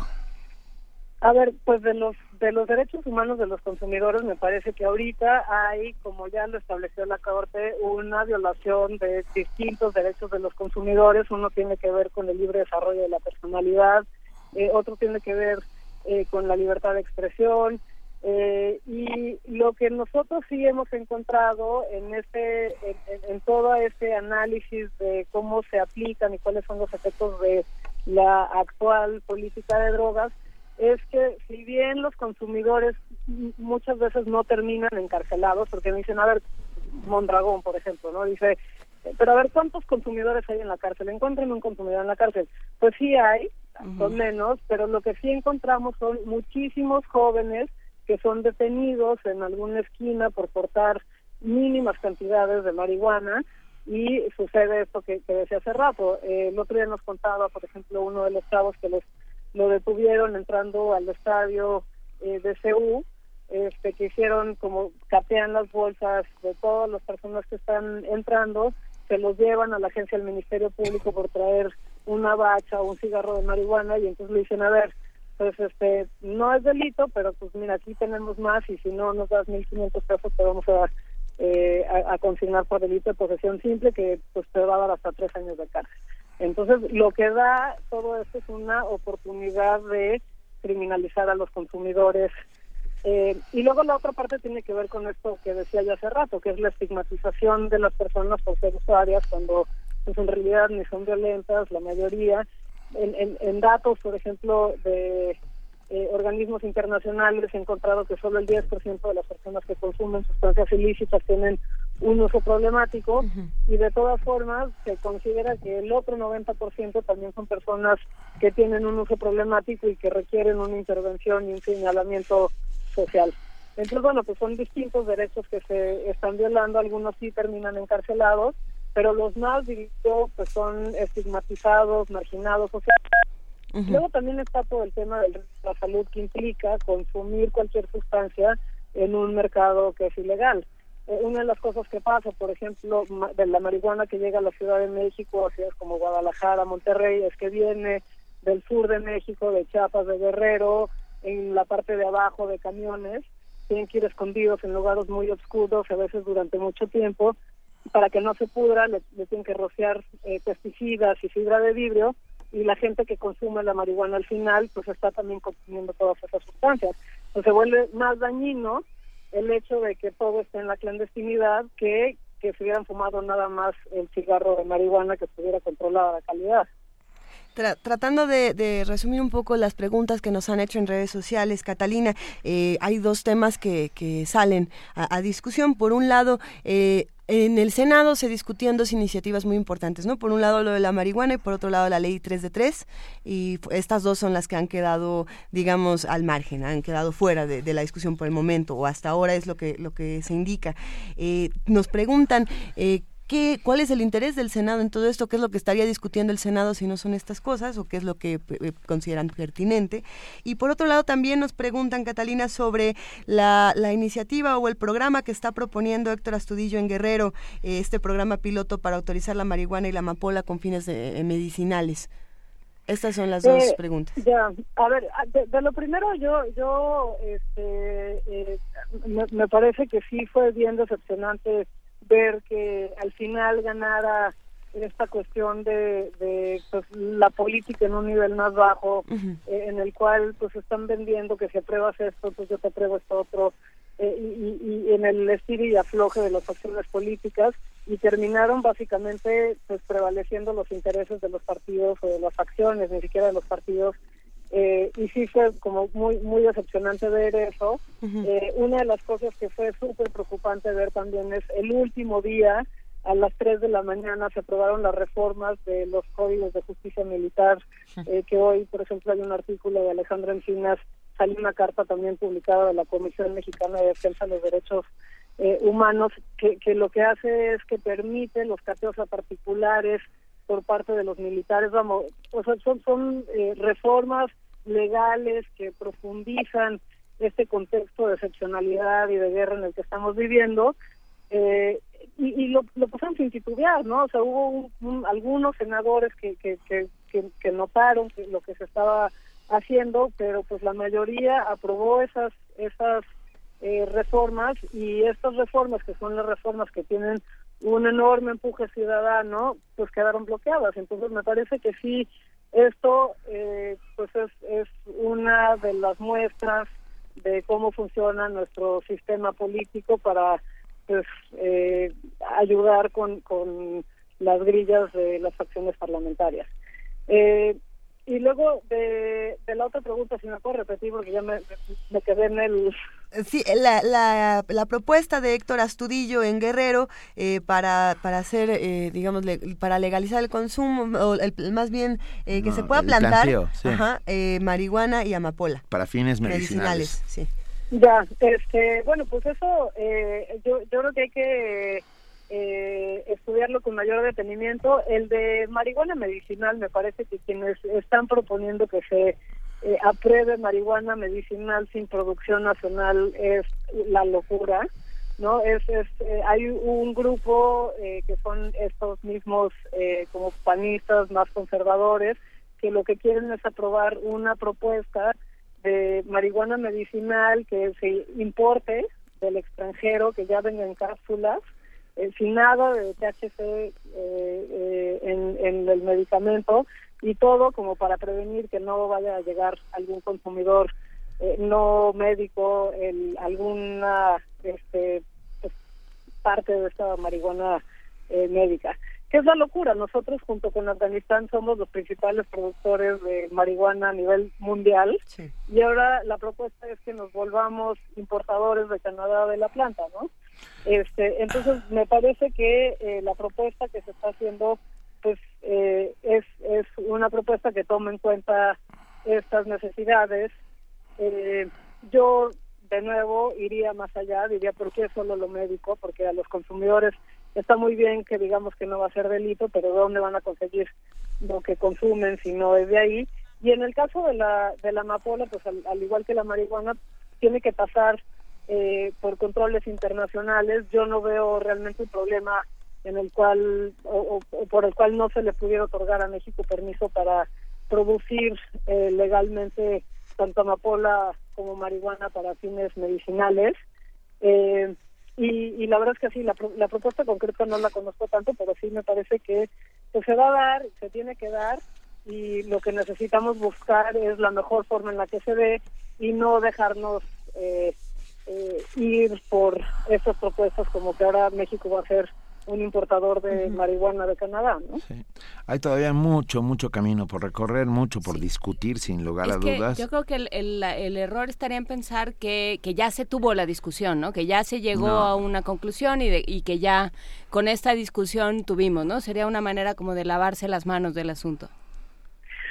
Yo diría que sí hubo una discusión y que ha habido suficiente. Pero una primera. O sea, ya, vamos, tuvimos un foro eh, convocado por el Ejecutivo a nivel nacional, tuvimos un foro convocado por el Congreso de los en el cual hablaron muchísimos expertos del tema. Yo creo que ya se discutió mucha información, ya está ahí, los consensos ya están ahí. Si tú lees los discursos, todo el mundo está de acuerdo en que tiene que haber marihuana eh, disponible para las personas que tienen algún padecimiento médico. Eh, todo el mundo está de acuerdo que el consumo tiene que ser tratado como un asunto de salud pública eh, y, el tema es también ya dejar de pensar que podemos aceptar todo eso, pero permanecer en el régimen actual. El régimen actual ha mostrado, eh, o sea, creo que no hay nadie que realmente pueda pararse y seriamente sostener que es un sistema exitoso que ayuda a proteger la salud individual o pública de los mexicanos. Eh, vamos, la información ya ya ya se dio, ya es eh, no creo que no, no hay nadie que, que, vaya a discutir eh, el tema de que este es un sistema que ha fracasado. Y la pregunta más bien es, es el cómo, ¿no? ¿En, qué estamos de acuerdo? Y entonces, pues ahí sí es donde surgen estas propuestas, como la que les digo, de, bueno, pues importemos las cápsulas de marihuana medicinal desde Canadá a altísimos precios en los cuales solamente los muy, muy ricos van a poder eh, comprarlo pues oye, no, ¿no? O, la propuesta de Peña Nieto, que sí me parece que es un paso y me parece que es algo importante, que sin duda se tiene que aprobar, eh, de despenalizar a los consumidores, pero pues es insuficiente en tanto que, ¿y de dónde van a venir esos eh, 28 gramos? Y la otra parte también es reconocer que la Corte pues ya dijo que esto es un derecho fundamental, y lo que tienen que hacer los legisladores y el ejecutivo es ajustarse a lo que está diciendo pues, los garantes de los derechos de los diputados. Ay, Catalina Pérez Correa, profesora e investigadora de la División de Estudios Jurídicos del CIDE, maestra y doctora en Derecho, muchísimas gracias por estar esta mañana con nosotros. Seguiremos hablando, por supuesto, sobre el tema hasta agotarlo, hasta que, hasta que haya luz, claridad y, y lógicas, ¿no? Bueno, pues acá, acá seguimos. Muchísimas gracias a ustedes por la invitación y por la oportunidad de hablar de este tema. Gracias, hasta luego. Y nos vamos con Yolele, Papa Wemba. Pilar de la música.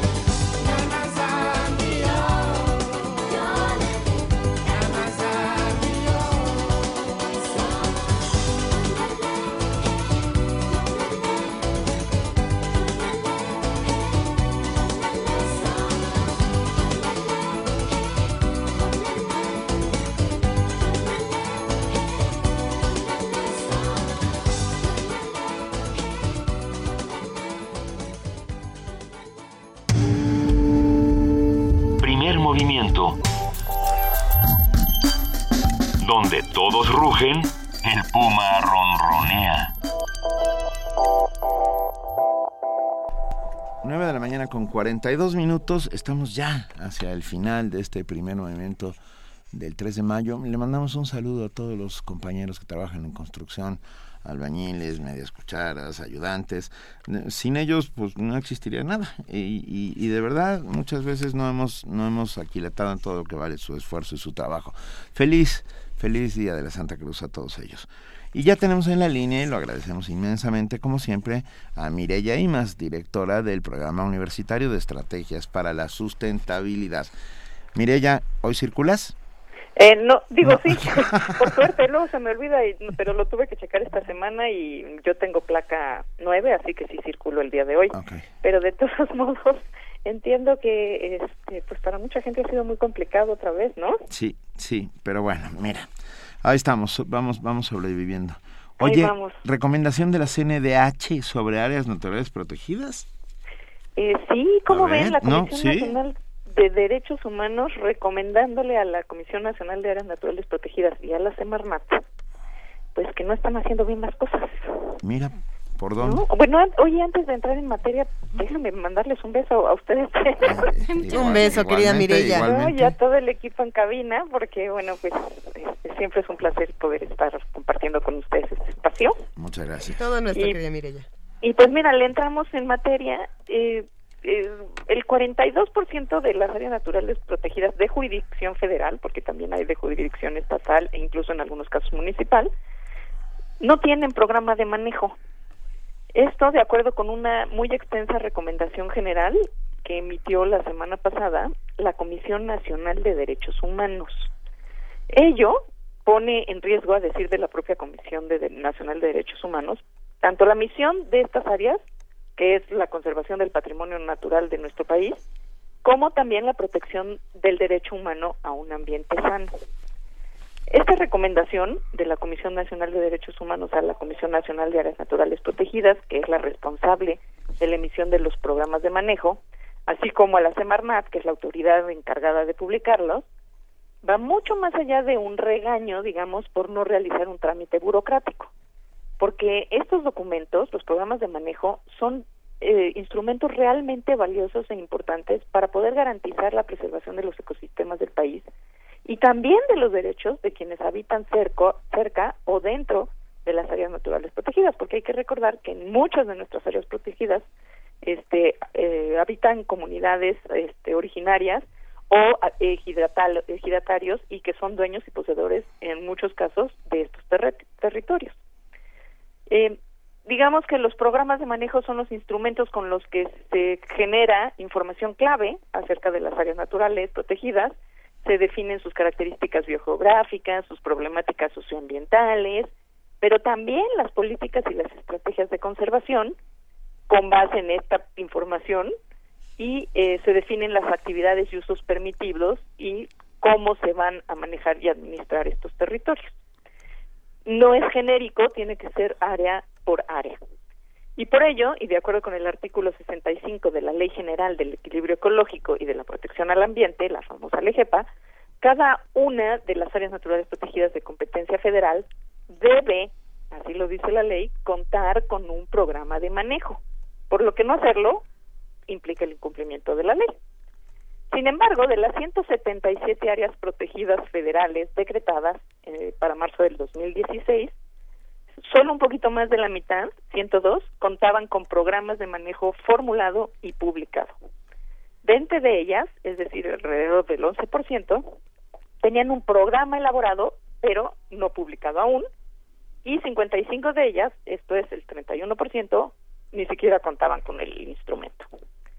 La Comisión Nacional de Derechos Humanos incluye en su recomendación a la Semarnat, debido al rezago en la publicación de los resúmenes y planos de ubicación de 20 áreas naturales protegidas en el Diario Oficial de la Nación, pues además de las consideraciones ambientales de las que ya hablamos, la carencia de delimitación oficial de un área natural protegida deja en la total incertidumbre tanto a las autoridades responsables de su protección como a los propietarios, usuarios, vecinos, comunidades indígenas, que como no es difícil imaginar, suelen ser de por sí comunidades muy vulnerables.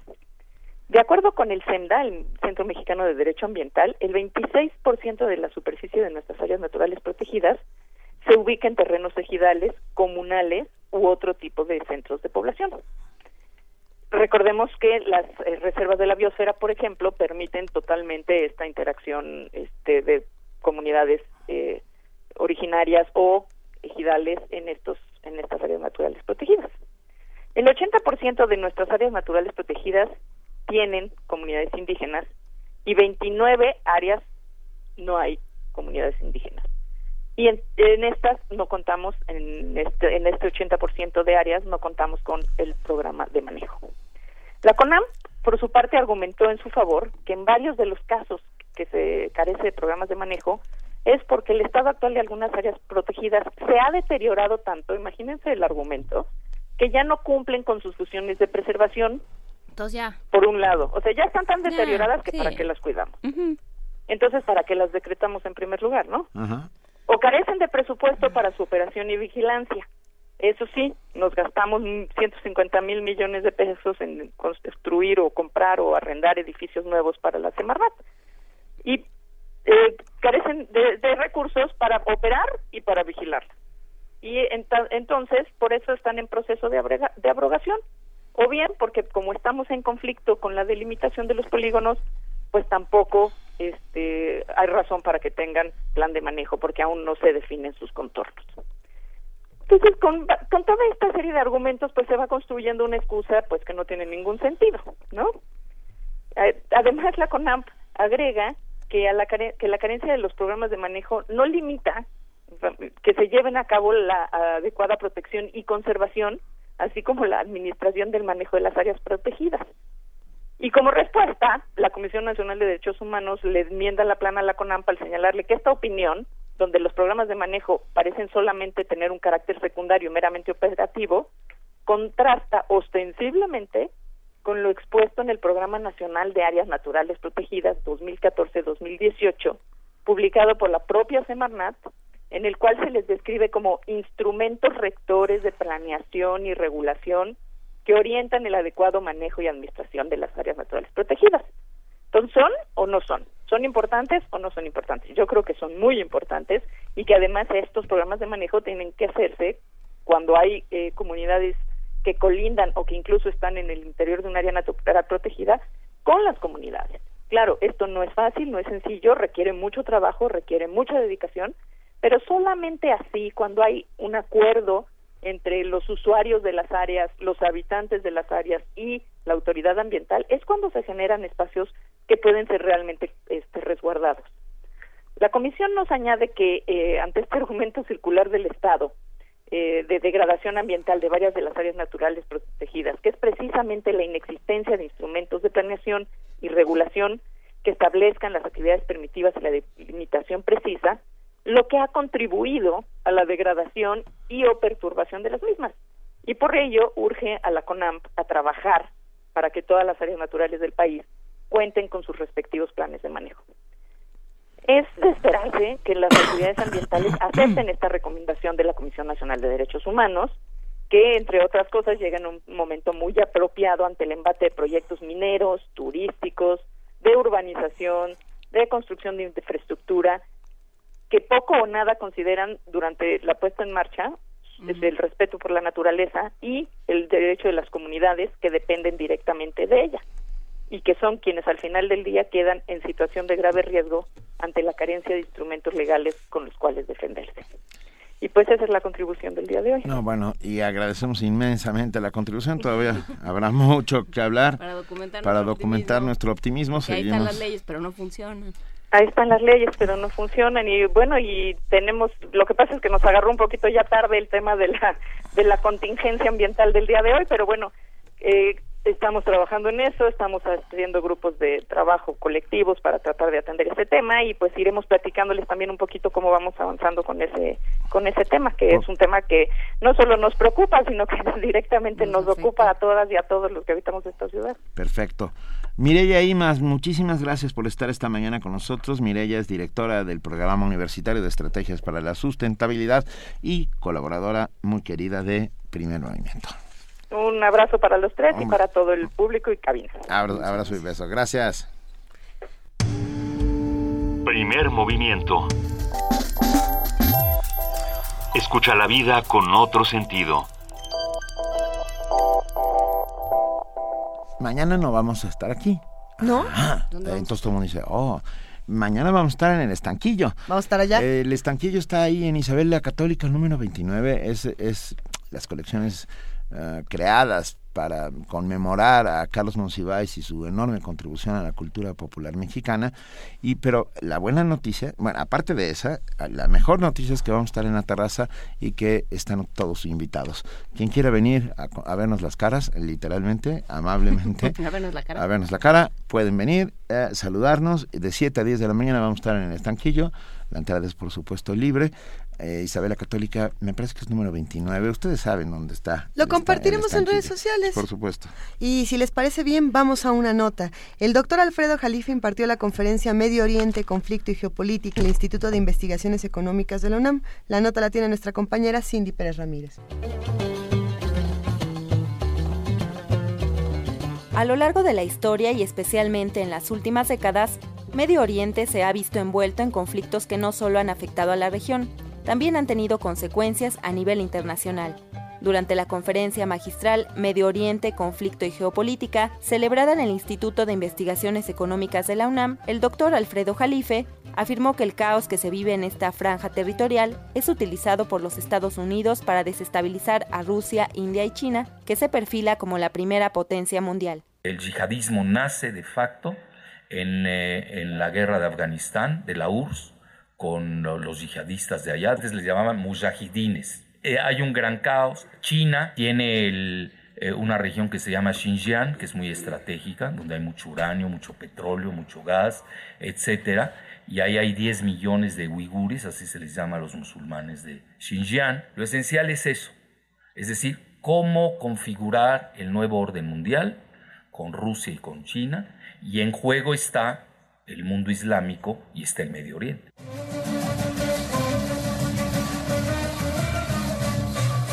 El analista y también profesor de la Facultad de Contaduría y Administración consideró que el nuevo orden mundial será tripolar o no lo será. Ahora, ¿cuál es lo que están vendiendo? Que se van a salir los yihadistas de Siria y de Irak y adivinen a dónde van. Que a Libia, bueno, hay otra agenda ya para África. Otra agenda para el norte de África, para el centro de África, para el sur de África está el botín. Regreso a la frase penalista eh, indeleble de a confesión de partes, relevo de pruebas. El experto indicó que en la actualidad la zona enfrenta al menos siete conflictos geopolíticos. Para Radio UNAM, Cindy Pérez Ramírez.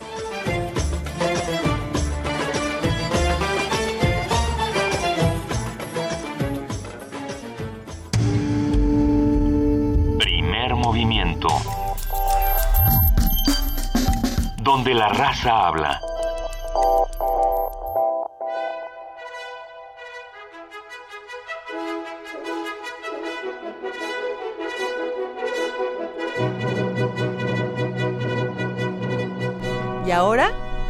Son las 9 de la mañana con 56 minutos y ha llegado desde Lontananza y hasta aquí nuestra querida Tamara Quiroz. Lontananza, es lugar a donde se llega en metro. El Lontananza está juntito a los mochis. Hola Tamara Quiroz. querida Tamara, ¿cómo estás? Muy bien, gracias. Muy buen día a todos los que nos están escuchando. Muy buen día a ustedes.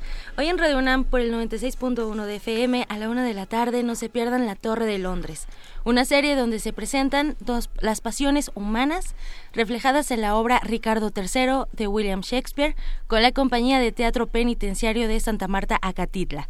A las 5, disfruten de la radionovela Hay Química entre nosotros, en donde nos dan una explicación desde la óptica de la ciencia de la problemática del amor entre adolescentes por el 90, no es cierto, por el 860 de AM, 860 de AM, tenemos recuento vivo a las 5 de la tarde y a las 6 escuchen el radiodrama Las hijas de Rebeca. Nuestra página de internet es www.radiounam.unam.mx para mayor información y los ganadores de los boletos para la OFUNAM son Alina Aldana y Diego Ortega. Les deseo que tengan un excelente día. Muchísimas gracias, querida Tamara, que tengas un gran día y nos escuchamos mañana. Desde Lontananza, Sinaloa, Tamara Quiroz. gracias. Ah, Tamara. Lilia Mar, te contestamos, no nos da un poquito, nos da un montón, pero no está en nuestras manos. Te mandamos un abrazo.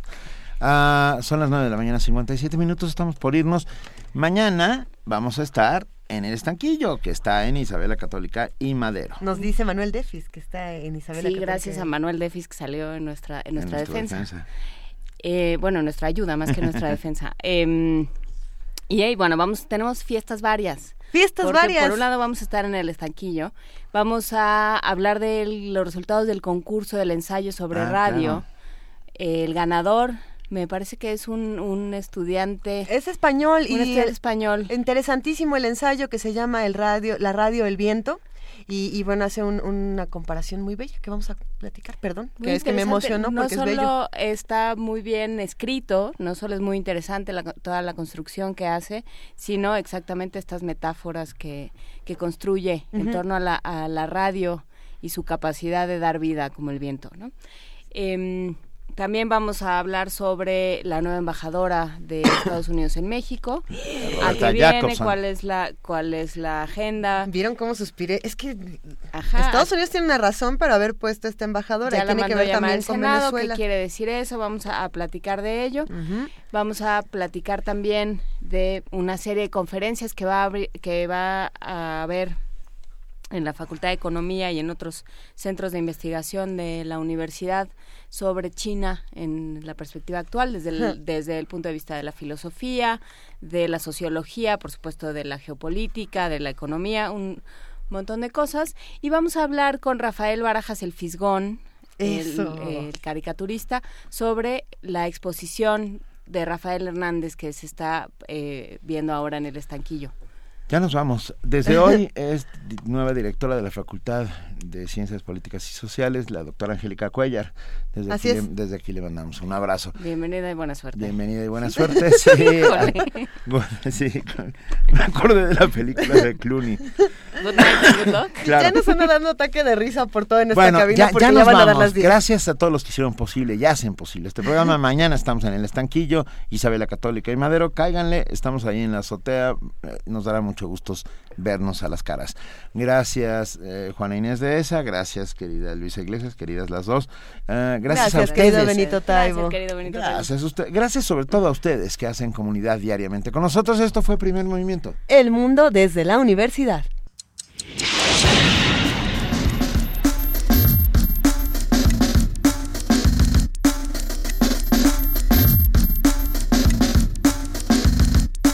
Coordinación de Difusión Cultural de la UNAM y Radio UNAM presentaron Primer Movimiento. El mundo desde la universidad.